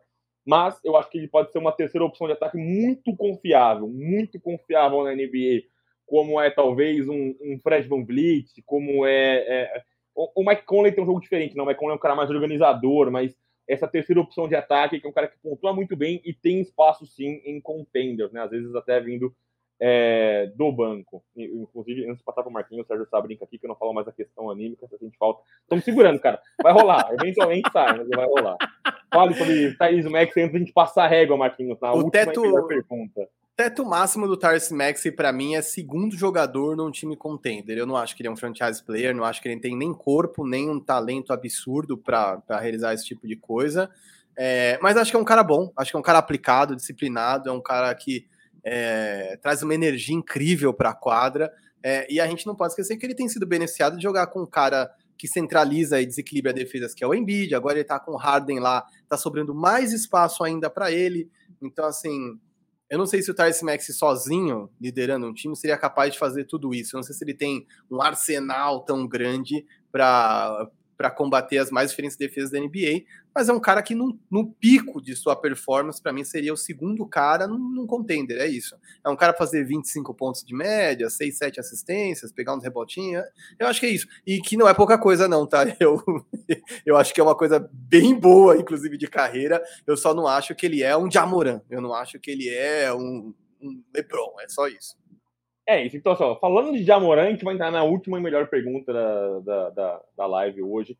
Lembrando, se você não deixou o like, deixa o likezinho pra gente, ajuda muito. Nem seja depois. Manda seu comentário. Pô, ouvi depois on demand no YouTube, ou ouvi depois no podcast. Manda um comentário aqui, que vocês vão participar com a gente também. A gente também traz os comentários aqui com a gente. Marquinhos passa varrendo tudo, ele responde tudo. Manda no Twitter, no G Veronese, na arroba Marquinhos, underline 984. Eu tô tirando anos do Marquinhos, deixando ele mais jovem. Então participe com a gente. E aí, a melhor pergunta que esquentou o Twitter essa semana, virou briga, virou caos total, virou gritaria. Adoro essas coisas no Twitter. Adoro e odeio ao mesmo tempo. E o João Lima veio aqui com a braba. Bom dia. Jamoran ou Trey Young, né? Ele já, inclusive, incendiou aqui o, o Alessandro Nascimento, eu escolho o Jamorango, o Edson veio brincando aqui, o Edinho brincando que era a próxima pergunta dele. Marquinhos. 40 pessoas na live, eu quero 40 respostas. De Amorã ou Trey Young? Manda aí antes de eu responder. Marquinhos, quer que eu vou primeiro ou você é primeiro? Não, eu, pode ser, eu posso ser primeiro, eu só tô enrolando aqui, ganhando tempo pra galera mandar a resposta, mas pode mandar. Então, vai, não, eu, eu, vou, eu vou então, eu vou então. Então vai. Eu, eu, acho que a grande discussão foi que o pessoal, inclusive, no Twitter colocou um como muito acima do outro, né? Não, ele tá muito acima, não sei o que lá. Eu não queria que a gente se deixasse enganar pela temporada do Jamoran. Não é porque ele está fazendo uma temporada surreal e melhor que do Trae que quer dizer que ele é melhor do que o Trae. O Trae é um tremendo armador, ele é um tremendo playmaker, é um facilitador de, de, de jogada para os outros caras. É, eu acho que você pode escolher qualquer um dos dois, eu não vou te julgar sobre. Eu acho que eles estão muito próximos um do outro. Eu acho que eles não, a diferença não é grande. Mas eu escolheria Jamoran, eu, Gabriel Veronese, escolheria Jamoran porque eu acho que é, o Jamoran tem uma coisa de, de, filosofia, né? A gente falou sobre como ele melhorou o Memphis Grizzlies nessa coisa vencedora e ele sempre quer mais e tal. E eu não consigo ver isso no Trae Young. Eu acho que, a óbvio que a, o, o, o chegou na final do Leste no passado muito pelo Trae Young e ele que assumiu esse papel de vilão, né? Ele ali, é, não ovacionado, na verdade, ele ali reverenciando o Madison Square Garden de forma irônica, né? Tá muito silêncio aqui, adoro esse papel de vilão. Mas me pegou muito, né? Ele falando que não conseguiu se motivar com temporada regular. Eu acho que isso é uma postura muito de perdedor. Eu acho que o Jamoran não tem isso. É, eu acho que o Jamoran talvez até tenha um teto mais alto. Veja só que curioso, né? O Jamoran que é, vem fazendo assim, um regular nas performances épicas dele. Eu acho que o Triang talvez tenha batido num teto que não é um teto baixo, né? Um cara que faz 30, 35 pontos por jogo, é um teto altíssimo, mas eu acho que o Trae Young talvez tenha uma, uma perspectiva de melhorar mais ainda. Então o Trae Young, para mim, tem um teto ainda maior e também é um cara que, que tem essa questão do, do, do que ele traz para a mesa, né? Do que, que ele põe na mesa, dessa essa, essa postura dele é, de vencedor. Eu iria com, com o Jamoran, amigo Marquinhos. Ah, tá. Pensei que você tá. Pensei que você ia falar tudo isso e ir de Trey Young. Não, tô fora. É, sei que você é. Porque os caras chamaram advogado na discussão, bicho. O bagulho ficou quente no Twitter essa semana. Se você perdeu essa discussão, joga lá, Trade, já que você vai aí. É, mais zoeiras à parte, eu acho que, enfim, tinha uma galera até boa, né, entrando na discussão, apesar da, do nível em que a coisa chegou que a gente tem muitas páginas de jogadores agora, né? Enfim, aí a galera acompanha muito mais um determinado jogador do que a liga toda, e aí inevitavelmente vão surgir discrepâncias nas análises, porque é muito diferente fazer como eu e o Vero fazemos, de assistir dois, três jogos pulando com o League Pass de um jogo para o outro, ou simultaneamente, às vezes, assistindo jogos em diferentes telas, e você se dedicar a assistir apenas um jogador, porque aquele cara é o seu jogador favorito. Quer dizer, não vou aqui dizer assistir mil horas de NBA, por isso posso falar, mas faz diferença você assistir vários jogos e você assistir só seu jogador favorito. Para mim é Jamoran. Não acho que é uma diferença colossal, abismal, que é uma coisa do tipo o Trey Young é o Tolen Harter Tucker e o, e o Ja é o Magic Johnson. Mas eu acho que sim, eu, eu prefiro o Jamoran. Eu acho que ele é um cara mais é, como é que eu posso dizer? Eu gosto muito tipo do termo americano né, de accountability, né? Que é tipo de responsabilidade. Eu acho que ele é um cara mais responsável com a bola, com o time. Acho mais que ele faz líder, menos né? loucura. É, ele é mais líder. Ele faz menos loucura. Ele é um cara que sempre que pode exalta seus companheiros, é, exaltado por eles, é, faz jogadas incríveis sem nas tentativas de dunk, mas também quando o jogo tá na linha ele pega a bola e faz jogadas é, conscientes, não é nada descabeçado, não é nada muito louco. E eu acho que a gente, enfim, tem que esperar os playoffs para ver como é que ele vai. Não quer dizer que se ele for mal nos playoffs seria pior que o Trey, mas eu acho que só o que falta para ele é o que o Trey teve na temporada passada, quer dizer, a oportunidade de brilhar é, nos playoffs, de ser vilão de alguém, de se sobressair diante de um, de um favorito, é, de quebrar as casas de aposta é, jogando muito. E eu acho que isso ele vai ter essa temporada com certeza. E assim, não dá para ignorar a campanha que ele está liderando esse Grizzlies que para mim é mais limitado que o, que o Hawks era, pelo menos na temporada passada, e numa conferência mais difícil, né? Quer dizer, a gente tem que lembrar que quem joga na Conferência Oeste joga quatro vezes contra o Suns, joga quatro vezes contra o Warriors, joga quatro vezes contra times que eu acho que são mais difíceis de bater. Então, particularmente, né? Acho, respeito toda e qualquer opinião, é, nem que seja só para dizer que nem aquela mina do férias com ex, que eu respeito sua opinião, mas acho uma opinião burra. Zoeiras à parte, é, acho que é de Amorã e, enfim, não, tem, não tenho muita dúvida de que o Memphis vai colher até frutos melhores do que os Hawks. Então, ó, com essa, essa pergunta aqui esquentou ali o Twitter, a gente encerra a, a live de hoje. Eu quero agradecer muito quem participou. Inclusive, os comentários ficou bem dividido. Deu já morando nossos comentários, mas uhum. ficou dividido, o que mostra o equilíbrio entre os dois. É, eu faço minha despedida aqui. É, agradecer muito quem participou com a gente, o Cristiano, o Sérgio Sal, o DJ X, o Anderson, o Matheus, todo mundo que trocou ideia com a gente, participou aqui nos comentários, mandou sua pergunta. Não esqueça de deixar o like, compartilhar com seus brothers, com seus amigos, com a sua vovó. E estamos de volta na semana que vem, meu amigo Marquinhos. Muito obrigado. Despeça-se. Cara, muito, muito obrigado a galera que veio, que participou. A gente tava um tempão para fazer esse programa de saque da NBA. Espero que mais gente se anime vendo on demand e participe, mande coisas pra gente no Twitter, no Instagram, onde quer que seja. É, e esse aqui foi o primeiro ensaio pra gente fazer o que eu fico brincando com o Vero, que é o telefone do bingo, entendeu? Vi que a galera participou, que vocês vieram junto. A minha vontade é botar alguém aqui com a gente para participar da discussão ao vivaço. Então você que tem aí uma webcam ou pode participar do celular, fica ligado. A gente tá pensando em fazer uma promoção, em fazer umas paradas legais para trazer alguém anônimo, mais anônimo ainda que a gente, que já é anônimo, para participar dessa discussão com a gente. Então, vai ser o telefone do bingo aqui, só não vale falar palavrão nem fazer brincadeira do bambu. E tamo junto. É isso. Até semana que vem. Abraço.